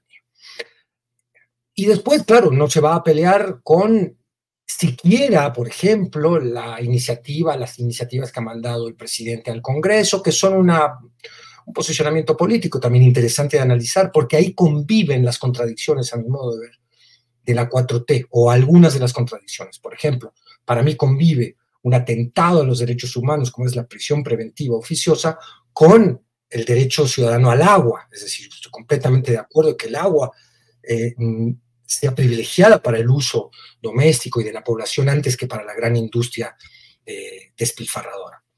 Pero cuando ves esa convivencia con, con, lo otro en materia penal, dices, bueno, a ver, ¿dónde, me sitúo? Eh, y, ella no creo que vaya a desafiar en toda la campaña incluso, vaya a intentar ajustar o a dejarnos ver a nosotros cuál es su impronta personal en cuanto a ese tipo de concepciones a, lo que para mí, y, creo que también para otra gente, son contradicciones eh, de programa político. Eh, y bueno, eh, luego Xochitl, resumo rápidamente, esta intención de empezar en Fresnillo, ella ha dicho a las 12 de la noche, en el municipio con mayor índice delictivo del país, donde la gente vive con miedo. Entonces veo otra vez este usufructo, a mi modo de ver, no sé cómo calificarlo, inmoral del dolor como insumo electoral. Es decir, partimos de aquí, una demagogia abierta que yo no sé cómo no ha sido más penalizada o cómo sigue siendo parte del chantaje moral del golpe bajo que ha escogido como estrategia política la oposición. No sé en qué va a terminar ese, ese despegue en un municipio así a las 12 de la noche. Por supuesto, todos esperamos que no haya ningún tipo de incidente, pero a ver si le sale bien la provocación. Claro. Bien, bien, Federico, gracias. Eh, Dan, eh, déjame ver cómo vamos aquí en el orden de nuestras eh, intervenciones. Y Daniela. Sigue Daniela, Daniela. No, va, Arturo. Ah. no, va, va, va Arturo, vas, vas tú, Arturo, no le corras. Fíjate, Dani, te quiere echar la bronca, ¿eh? Sí. A ver, Arturo, ¿cómo vas viendo? Y algo que Federico señala, que a mí también me pareció muy interesante. La verdad, Arturo, tú que además tuviste mucha eh, la oportunidad de entrevistarla eh, varias veces para el libro que hiciste, em, la vi ya como investida de poder, ya un personaje diferente, con una actitud, con una mirada y con una forma de, de manejar, digamos, las entrevistas, ya como quien se ha ido curtiendo en el poder. Pero en fin, cada vez más presidencial, ¿no, Julio? Sí, sí, sí. Justo por lo del libro quería que Arturo contestara primero. Sí, así es. Que esta batería de entrevistas que está sosteniendo es una confirmación de lo que de lo que ya se veía venir en los actos de precampaña de Claudio Chema en la etapa anterior. Eh, eh, hemos ido viendo el crecimiento de un personaje político eh, una actuación cada vez más eh, solvente, más firme, más equilibrada, este, no solo ahora con los periodistas, sino también en, reuniones con empresarios, con gremios, eh, con organismos internacionales, donde ya desde hace varios meses comenzaba a manejar otro, otro tono. En, en estas entrevistas, lo, lo, que vemos, y creo que por eso ya no deberían hacer esa pregunta, lo que vemos es un personaje político que ha consolidado esa posición de poder que, tiene ahora, pero también vemos un personaje eh, con una formación política sólida y antigua, que no, no surgió de su llegada al gobierno de López Obrador en la Ciudad de México.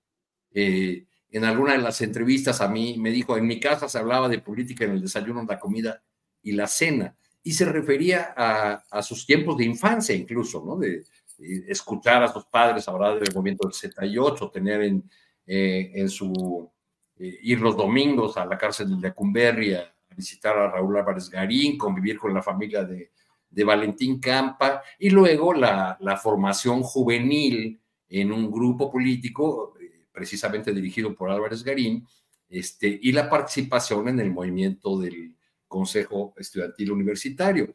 Entonces, eh, se, ha dicho hasta el cansancio, es una marioneta, este, en realidad una copia de, Andrés Manuel. Y bueno, pues aquí estamos viendo que no lo está mostrando en estas entrevistas, donde además empieza ya a, plantear algunas eh, ideas de cuál sería el acento o el sello propio del que tanto se ha hablado. En algunas de las entrevistas habló, por ejemplo, de que ella quisiera ser recordada como la presidenta de la educación, la ciencia, el deporte, hablando de un énfasis eh, hacia el sector educativo, quizá porque es eh, la causa, la lucha social de la que ella, de la que ella proviene. Este, toda, todo este conjunto, esta batería de entrevistas que ha dado Claudia Schumann en estos días, pues naturalmente apunta a tener lo que busca, sea un arranque espectacular de campaña en el Zócalo. Yo diría que este viernes en el Zócalo, eh, este personaje político que se ha consolidado ya como presidenciable o que se empieza a eh, consolidar como presidenciable, va a recibir el verdadero bastón de mando, el bastón de mando del Zócalo, del pueblo, de las masas ahí reunidas, como lo recibió López Obrador este, en, otros, en otros momentos, en, otras eh, etapas o, momentos estelares de, una, una, lucha de, de larguísimos años. Entonces, mientras Claudia arranca en este zócalo recibiendo el bastón de mando con las objeciones internas que seguimos escuchando. Vi una entrevista de Marcelo Ebrard que sigue eh, respirando por la herida de la contienda interna y, dijo algo así como que eh, siempre va a ser un asunto duro para él, ¿no? Lo de cómo fue tratado en la, en la contienda interna. Este, y digo esto en referencia a lo que comentabas hace un rato, Julio, con, con Carolina, de uy, qué diferencia de esas entrevistas a aquella entrevista eh, en Tabasco, donde dijo, uy, qué, qué violenta entrevista. Sí, eh, yo creo que se debió a que se daba en el marco de la contienda interna, porque si ustedes recuerdan, eh, fue cuidadosa en extremo eh, en esa etapa de no decir una sola palabra que pudiera parecer una crítica hacia sus contendientes en la, en la interna.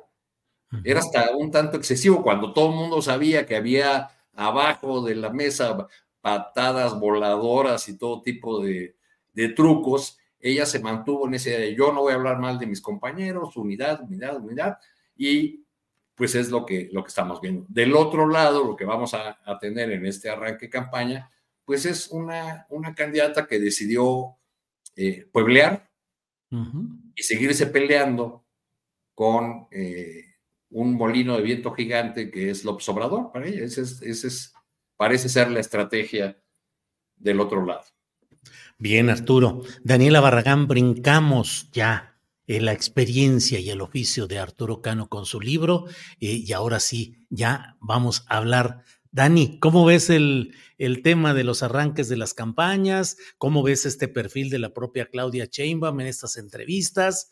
Eh, en fin, por favor, Daniela. Bueno, primero creo que ahorita con los episodios que ya eh, retomaba Arturo, por ejemplo, de esta entrevista en la que habla de que se sentía muy pesadas las preguntas, me estaba acordando, por ejemplo, también del video donde le está señalando con el dedo a Alfonso Durazo. Y creo que es algo eh, muy recurrente que vamos a ver en esta campaña, porque va a ser muy difícil y puedo decir, puedo atreverme a decir que para ambas porque van a ser pues las primeras mujeres en ya aspirar al cargo de, ser presidenta, porque sí hay mucha misoginia, o sea, en, la, en las entrevistas de, con Ciro y con López Dóriga, o sea, le están arrebatando la palabra, le dicen en su cara que va a ser una calca, eh, también aplicándoles esta especie de mansplaining, que esta machi explicación de cuando los hombres quieren eh, sentirse siempre eh, superiores y saberlo todos por encima de las mujeres, aunque sean sus iguales, o las mujeres tengan incluso más estudios o sean especialistas en un tema.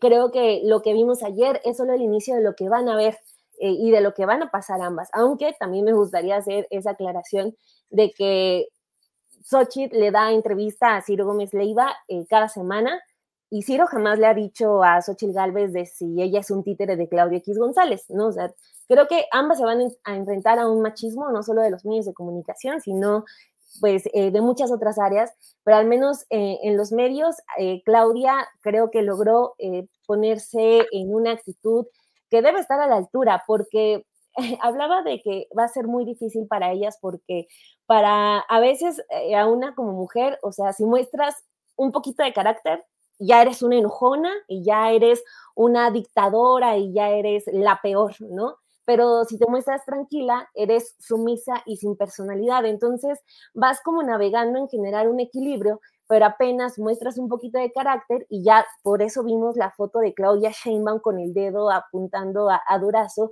diciendo que imagínense cómo va a ser cuando gobierne esta mujer intolerante, ¿no? Cuando además, este, pues, eh, a las mujeres se nos tilda de, muchísimas otras cuestiones, eh, a unas más grotescas que otras, pero todas con base en un machismo, ¿no? Que tienen, no solamente como a veces quieren hacer creer, eh, el machismo no solamente está en, para las clases populares, o sea, los hombres más letrados, eh, grandes escritores, grandes periodistas, también son machistas y muy machistas, ¿no? Entonces, eh, creo que ella, centrándome solamente en el caso de, de Claudia Sheinbaum en este momento, eh, tiene, tiene ese reto de navegar en ese equilibrio en el que las mujeres nos tenemos que manejar ni para, para que no nos tilden de enojonas e histéricas, pero tampoco de sumisas y sin personalidad. Creo que ayer empieza haciéndolo bien. Eh, siempre va a haber quien, quien salga con ese tipo de comentarios, pero eh, creo que, que, se va posicionando ya con un cambio muy evidente de cuando la vimos en el, eh, en el periodo previo a este, que ya es el de la campaña. Y bueno, a ver también cómo, cómo le va con, eh, si no me equivoco, sería su primer zócalo. Eh, solamente estaba hasta años anteriores pues participando en los movimientos con el presidente López Obrador, en aquellos zócalos llenos, si no me equivoco, los primeros serían los del desafuero.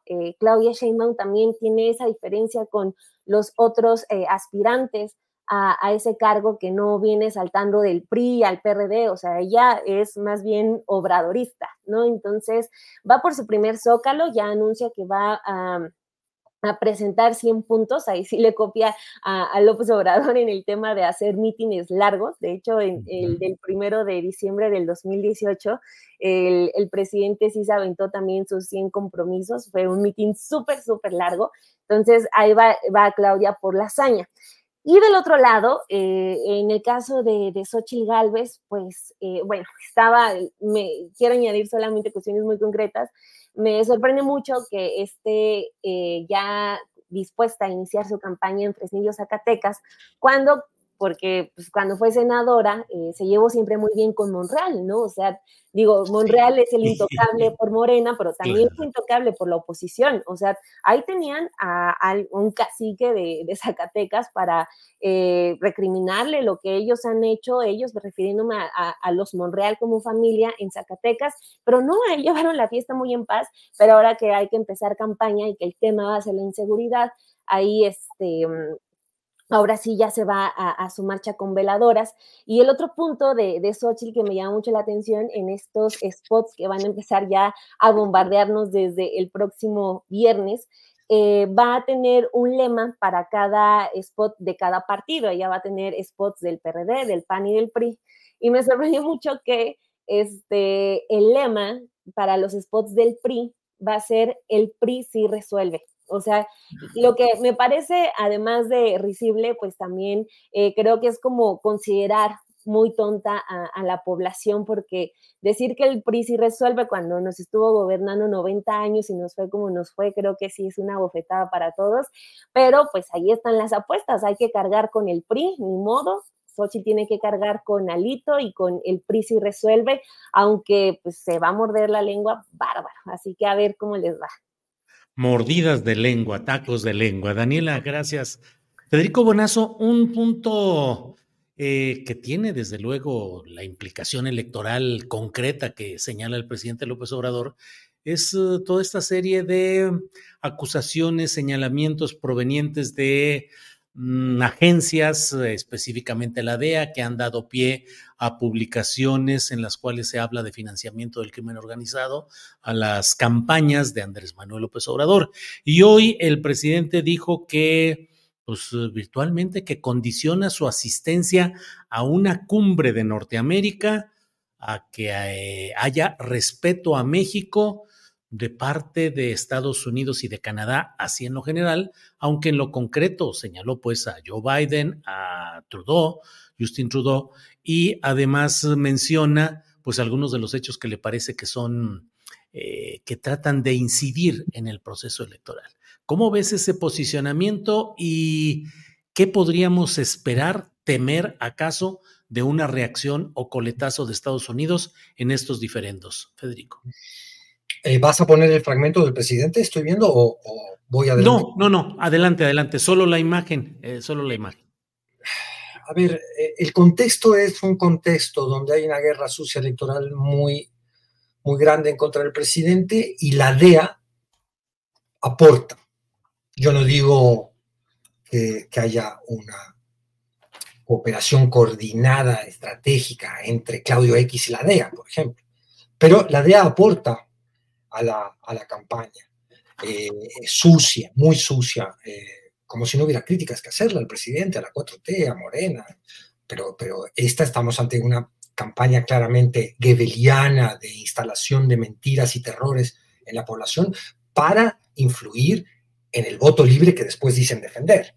Haya contradicción o hipocresía, como lo queramos ver. Eh, se da en ese contexto, sea un contexto donde creo que hay una disputa por el acero, con los Estados Unidos, se da en un contexto donde Canadá ha dicho que va a reevaluar la visa para los mexicanos porque ha recibido tantas solicitudes de refugio por el tema del crimen organizado en México y la inseguridad, que entonces, y, el presidente se siente evidentemente atacado y no respaldado por sus socios diplomáticos de, eh, de Estados Unidos y Canadá. Siempre ha dicho que tiene una estupenda relación con Biden, siempre ha comentado que ha tenido una estupenda relación con Trudeau y ahora las pone un poco en entredicho o en todo caso pone la pelota diplomática en cancha de estos dos presidentes como diciendo, devuélvanme seguridad, devuélvanme algún gesto, no voy a ir a la cumbre si ustedes no tratan con respeto a México. Es grave, es grave el tono.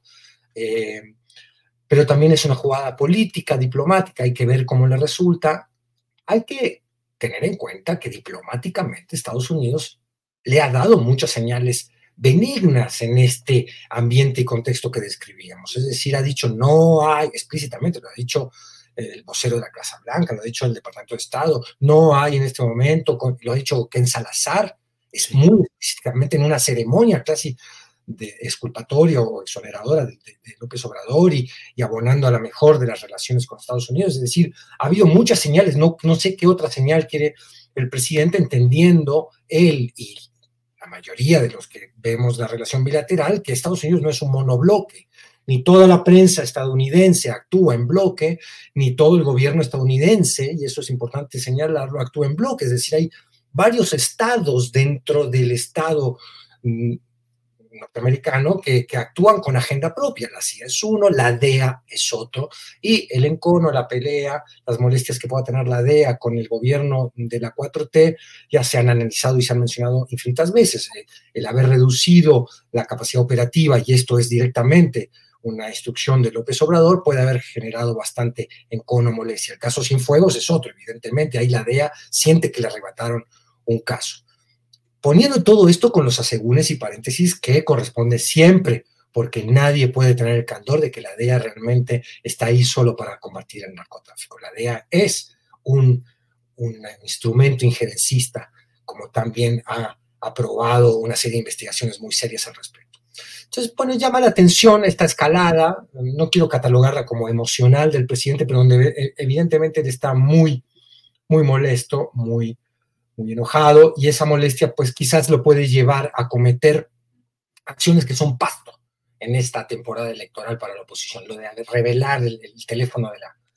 ya estaba revelado, es un teléfono que está público en Internet, antes de que el presidente lo hiciera, pero él luego admite, aunque no hubiera sido público, yo lo hubiera revelado igual. Es decir, hay un, un coraje, una actitud más emocional que política, luego dice lo de que estoy encima de la ley, que se lee de pésima manera y que es ahora la excusa de la que se basa todo el mundo para decir, ves que hay una deriva autoritaria en México, ves que la defensa de la democracia pasa hoy por apoyar a Xochitl, lo cual, a mi modo de ver, puedo estar equivocado, es un absurdo, pero bueno, es así. Entonces, lamento que el presidente esté en esa tesitura Y esto lo escaló ahora al ámbito diplomático, llama la atención, me interesa mucho ver, saber, escuchar lo que piensan Arturo y Daniel a este respecto, porque no tengo muy claro eh, a dónde va o si está demasiada pensada esta movida diplomática de López Obrador. Bien, Federico, gracias. Eh, vamos con Arturo Cano. Arturo, em, le cayó de perlas al presidente López Obrador la oportunidad de inflamar el espíritu nacionalista en estos momentos electorales. Es una defensa válida la que hace él respecto a estas acusaciones. ¿Qué piensas de lo que estamos viendo en esta sucesión de hechos que ahora han incluido el hecho de que el presidente de México advierta que podría no ir a la cumbre norteamericana, Arturo? Pues le, le cae bien esta, esta reunión eh, frente a lo que ha señalado en varias mañaneras, es una operación desde los más altos eh, niveles, así lo ha dicho el del, gobierno, señaló eh, en los primeros días, si ustedes recuerdan, de manera equivocada al Departamento de Estado, cuando la DEA más bien está adscrita al Departamento de, de Justicia. Pero ya tenemos antecedentes de estos, digamos, de esta proclividad del presidente eh, frente a ciertos conflictos, a, recurrir al expediente de la soberanía, de la no intervención, del rechazo a la injerencia extranjera. Eh, recordemos, por ejemplo, que en el arranque de su gobierno, frente a la amenaza de Donald Trump de imponer aranceles si México no tomaba otras medidas respecto del fenómeno migratorio, este, el presidente convocó y se hizo un mitin en, Tijuana, ahí en la, en la, frontera, ya un tanto desinflado porque eh, se anunció un poco antes que, las, eh, la imposición de aranceles no iba a más, que se había llegado ahí a un acuerdo. Y en 2022 el presidente no asistió, mandó en su representación al, al canciller Ebrard, a la la cumbre en Los Ángeles, en, protesta por la exclusión de varios eh, países, de Venezuela, Cuba y, Nicaragua. Entonces, digamos, hay estos antecedentes que ahora tienen el componente de, eh, de un señalamiento personal hacia el presidente, sus colaboradores y sus familiares, este, que que no ha sido soltado por canales oficiales, porque por canales oficiales lo que hemos escuchado es eh, tanto una declaración de la Casa Blanca como del embajador eh, Ken Salazar, que expresamente eh, convoca para dar ese, ese mensaje. Creo que es un, momento delicado en las, en las relaciones, pero que puede quedar simplemente en otra, en otra disculpa. Ya veremos cómo se desenvuelve y si, eh, si hay una escalada en términos, eh, pues al, menos declarativos, porque no, no hay eh, ingredientes muy rudos en la, en la disputa o en el trato cotidiano que, solemos tener. Esos van a, van a recear en cualquier momento porque en cualquier momento la, el tema migratorio, sobre todo, se va a convertir en un asunto de la disputa eh, o en la bandera principal de las dos fuerzas políticas que este mismo año tienen elección en, Estados Unidos. Entonces, pues ya, ya veremos a dónde llega esta, eh, estas expresiones del presidente sobre la, defensa de, la soberanía y el, respeto al, al, gobierno de México y al país, y al país entero. Bien, Arturo. Daniela, ¿cómo ves eh, la postura del presidente López Obrador, que ha sido eh, insistente y muy definida eh, en rechazar primero? Recordemos que rechazó en algún momento la posibilidad de reunirse con la enviada, la comisionada del presidente Biden para Asuntos de México, que dijo que no se reuniría con ella porque no podía sentarse con alguien que considerara que él, el presidente de México, tenía relaciones o antecedentes de asuntos de crimen organizado. Luego vino la llamada del propio Biden y se hizo la reunión, en fin, pero ahí está cabalgando en ese terreno el presidente López Obrador. ¿Cómo lo ves, Daniela? Sí, ya tenemos antecedentes y como bien lo señalabas, Julio, eh, está, por ejemplo, también hace, si no me equivoco, unos dos años, cuando se generó todo un escándalo porque el presidente dijo que no iba a asistir a, la cumbre de las Américas porque no estaban invitando realmente a todos los países, ¿no? Con esta, eh, pues sí, eh, indicación de Estados Unidos, por decirlo de alguna manera, de no llevar a Venezuela, Nicaragua y a Cuba, ¿no? Entonces ahí también se enfrascó durante varias semanas en este asunto de no asistir a estos eventos que son, pues más que nada protocolarios, ¿no? Entonces, eh, de eso ya hay antecedente, el, presidente terminó no yendo y pues en ese momento no pasó a más y después ya vinieron Biden, Trudeau y se la pasaron muy bien según las imágenes que nos compartieron y trabajaron y generaron mesas de trabajo y cada quien se llevó su tarea.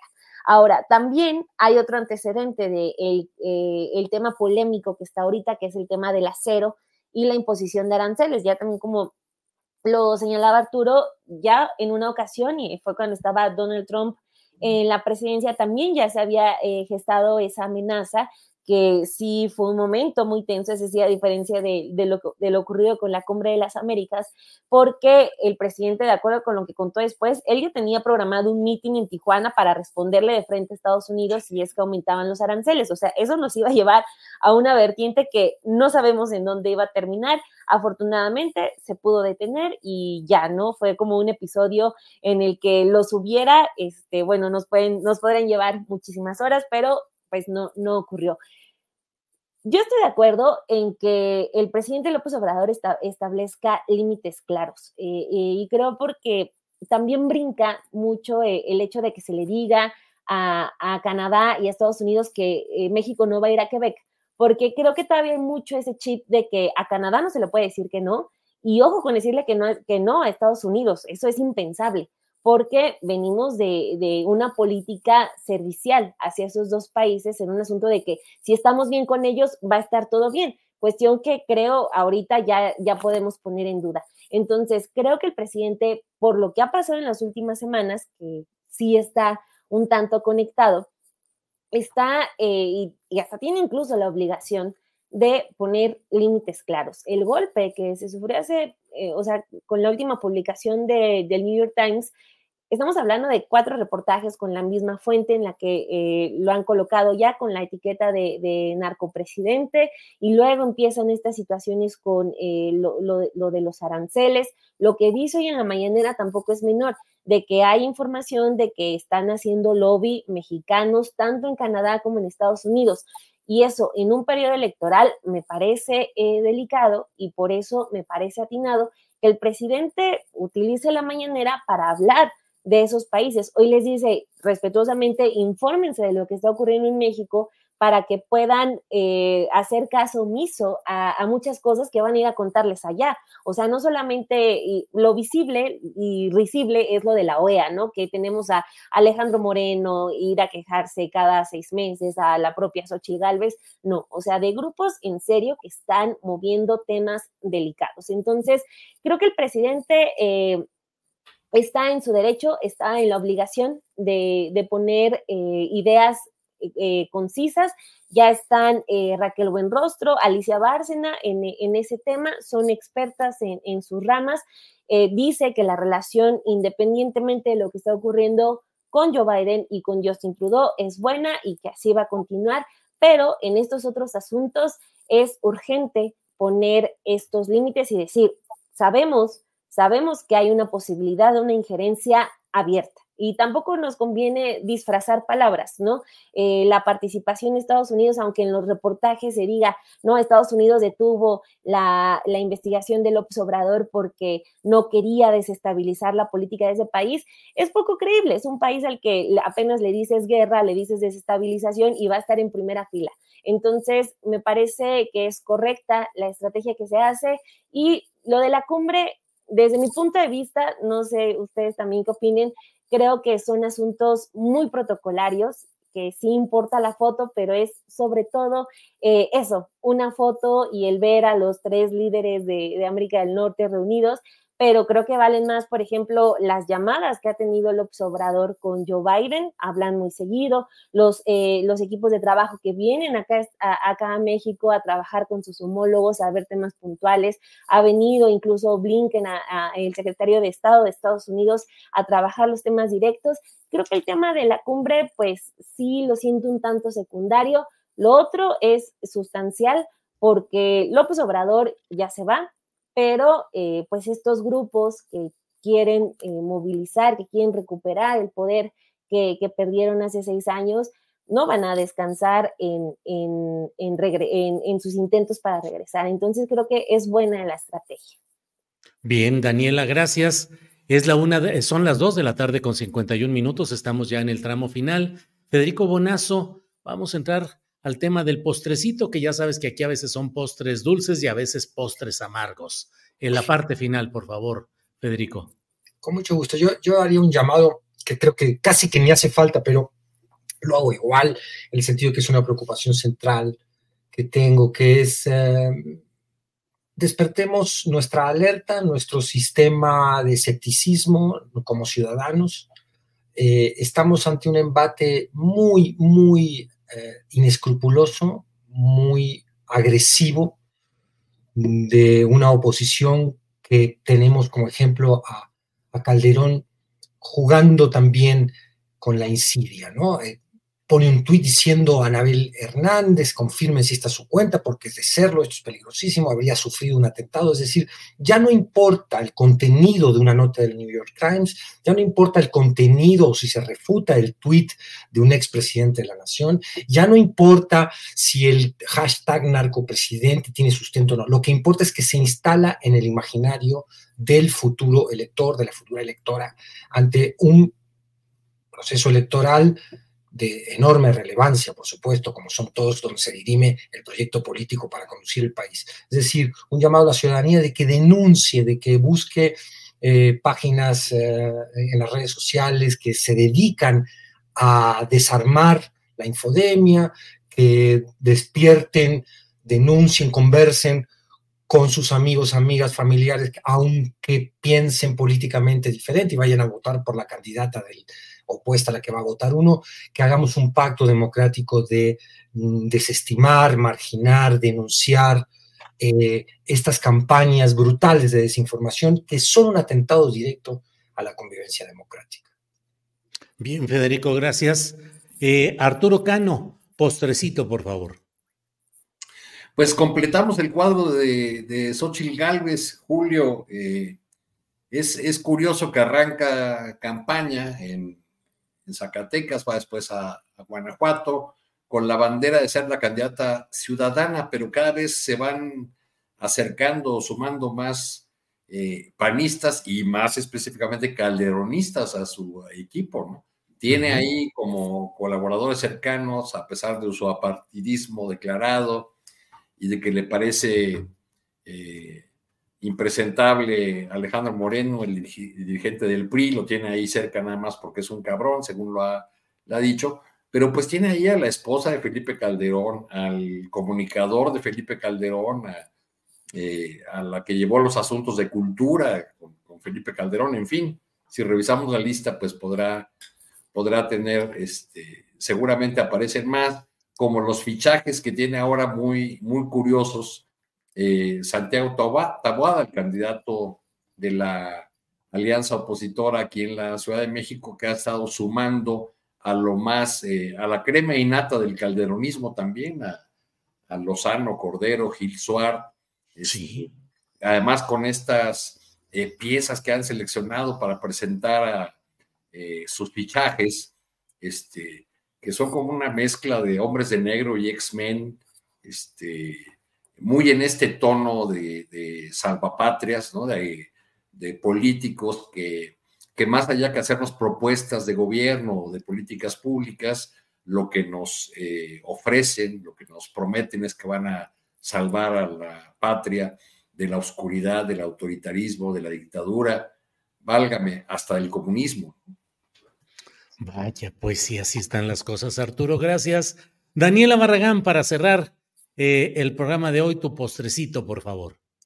Sí, Julio, solo decir que horrible esta campaña de la Liga de Justicia o quién sabe cómo se llaman, sus spots chafísimas de alguien, de un grupo que estaba desempleado y que ya fácilmente Tabuada él los, los recupera. Pero bueno, este, rápidamente, eh, lo de el caso de la pequeña eh, víctima de abuso sexual, eh, que pues ya se viralizó este caso en el que el juez eh, desestima eh, su testimonio porque la pequeña que tenía cuatro años cuando la violentaron, pues no se acordó de casos concretos, de datos concretos, como la dirección de, esta persona que, que, la abusó.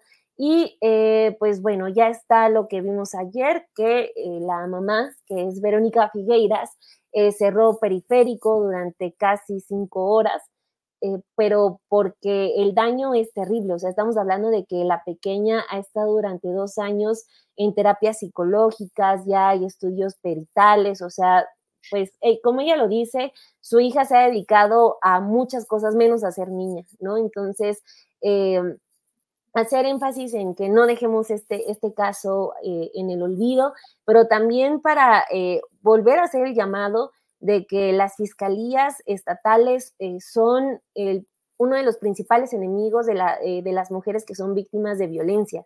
O sea, en este caso también ella cuenta que la Fiscalía Mexiquense le ha perdido carpetas, le ha, pedido, le ha perdido información importantísima y pues ahí nada pasa. O sea, parece que, en las fiscalías, aunque cambien los gobiernos, ahí no hay eh, ningún cambio. Entonces, pues ojalá, al menos en este caso, pues se tenga justicia. Eh, ya el juez dijo que lo malinterpretaron, que él, él no le dio la razón al violentador, pero bueno, lo que también todos escuchamos es evidente de, un eh, juez que pues sí, con un discurso eh, legaloide muy bien eh, fundamentado, según él, en el derecho, pues revictimiza a, a, una menor en el que ahora no solamente tiene que cargar con un abuso, sino con eh, la mala fortuna de a sus cuatro años no haber registrado una dirección, ¿no? Entonces, eh, esto desafortunadamente se repite en muchos casos, en muchos estados, y pues ojo con eso, porque este caso también nos habla de cómo eh, el abuso infantil se da en la casa con familiares, que es un tema muy, muy crudo aquí en México, pero que, insisto, es muy real. Así es, así es, Daniela. Gracias por tocar el tema. Gracias a los tres por la oportunidad de platicar a lo largo de esta hora. Federico Bonazo, muchas gracias. Buenas tardes. Buenas tardes, Julio, Dani, Arturo. Arturo Cano, gracias. Buenas tardes. Muchas gracias, Daniela, Federico, Julio y a toda la audiencia, preparados los ojos y los oídos y sobre todo la paciencia, porque se nos vienen 20 millones de spots electorales a partir de ¿Cómo crees? Radio, televisión, todo, ¿no? bueno, pues vamos, vamos, a ver, porque seguramente va a haber material muy divertido que nos hará mucho para comentar en este lugar y quizá algún material serio que también nos haga ponernos serios según sea el caso. Gracias, Arturo. Daniela Barragán, gracias y buenas tardes. Que Dios se apiade de nosotros en esta elección, que salgamos vivos. Un gusto haber estado con ustedes. Hasta luego, gracias. Gracias.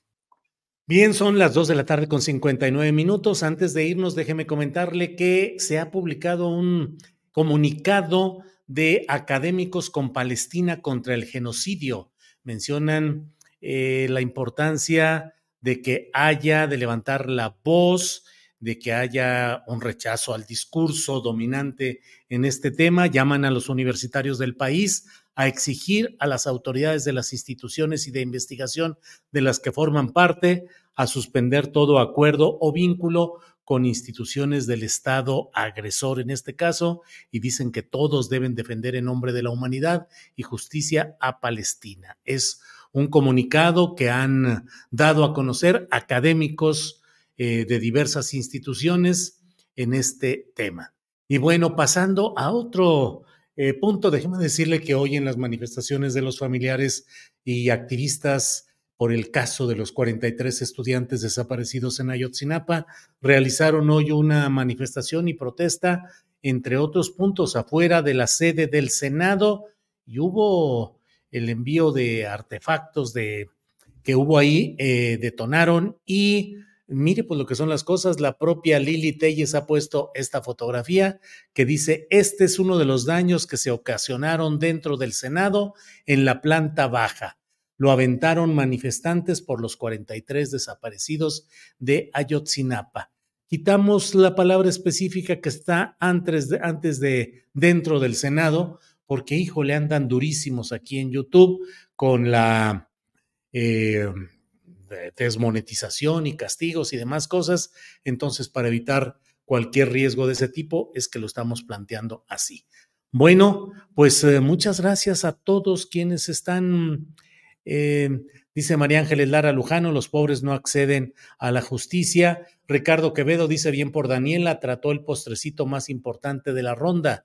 Ojalá y las autoridades tomen en cuenta resolver el problema. Eh, Salvador Mora Hernández dice lo que estamos viendo de la prensa gringa contra AMLO es el principio. Em, eh, Guillermo Castillo dice buen postrecito de Daniela Barragán y abordar la injusticia de este juez Martínez Vitela protegiendo a un degenerado sexual. Justicia para esta niña indefensa y a merced de injusticia. Bueno, eh, ¿Dónde está ese comunicado de los académicos? Pregunta Eugenia Espinosa. Eh, yo leí específicamente en la cuenta del académico César Pineda y también hay una cuenta en Twitter, Académicos por Palestina o algo así, es el nombre que está ahí. Eh, bueno, pues vamos a, vamos a seguir adelante. Eh, dice Raf Sam, es importante recalcar que las labores de trabajadores mexicanos en Estados Unidos son muy importantes para la economía de ese mismo país. En estados del sur de Estados Unidos pasaron a una ley que convertía a los renteros en, y hasta ahí nos quedamos. Ahí nos quedamos. YouTube te castiga mucho, Julio, dice María Ángeles Lara Lujano. Sí, hoy mismo tuvimos que recortar un, un momento para evitar que fuera castigado. Sí, nos están castigando. Pues sí, esa es la verdad.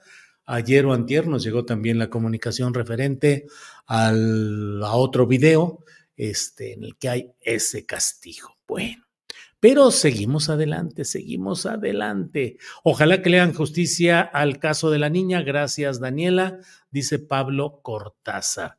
Bueno, pues muchas gracias. Nos vemos hoy miércoles a las 5 de la tarde. Recuerden que está Paco Cruz, el gran periodista Paco Cruz, con sus videocharlas cruzadas, 5 de la tarde aquí en Canal Astillero. Y yo estaré de regreso con ustedes a las 9 de la noche en una videocharla astillada. Por hoy, muchas gracias. Hasta pronto.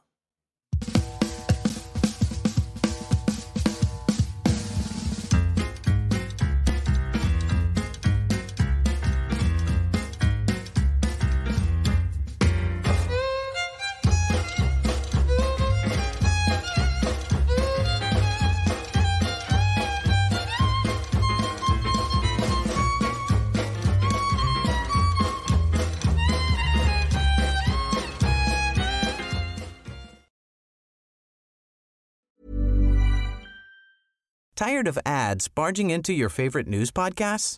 Good news. Ad-free listening is available on Amazon Music for all the music plus top podcasts included with your Prime membership. Stay up to date on everything newsworthy by downloading the Amazon Music app for free or go to amazon.com slash news ad free. That's amazon.com slash news ad free to catch up on the latest episodes without the ads. ¿Te preocupas por tu familia? Entonces, ¿por qué darles solo huevos ordinarios cuando pueden disfrutar de lo mejor? Eggland's Best, los únicos huevos con ese delicioso sabor fresco de granja, además de la mejor nutrición, como 6 veces más vitamina D, 10 veces más vitamina E y 25% menos de grasa saturada que los huevos regulares, además de muchos otros nutrientes importantes. Así que, dales los mejores huevos. Eggland's Best, mejor sabor, mejor nutrición, mejores huevos. Para que te enteres del próximo noticiero, suscríbete y dale follow en Apple, Spotify, Amazon Music, Google o donde sea que escuches podcast. Te invitamos a visitar nuestra página julioastillero.com.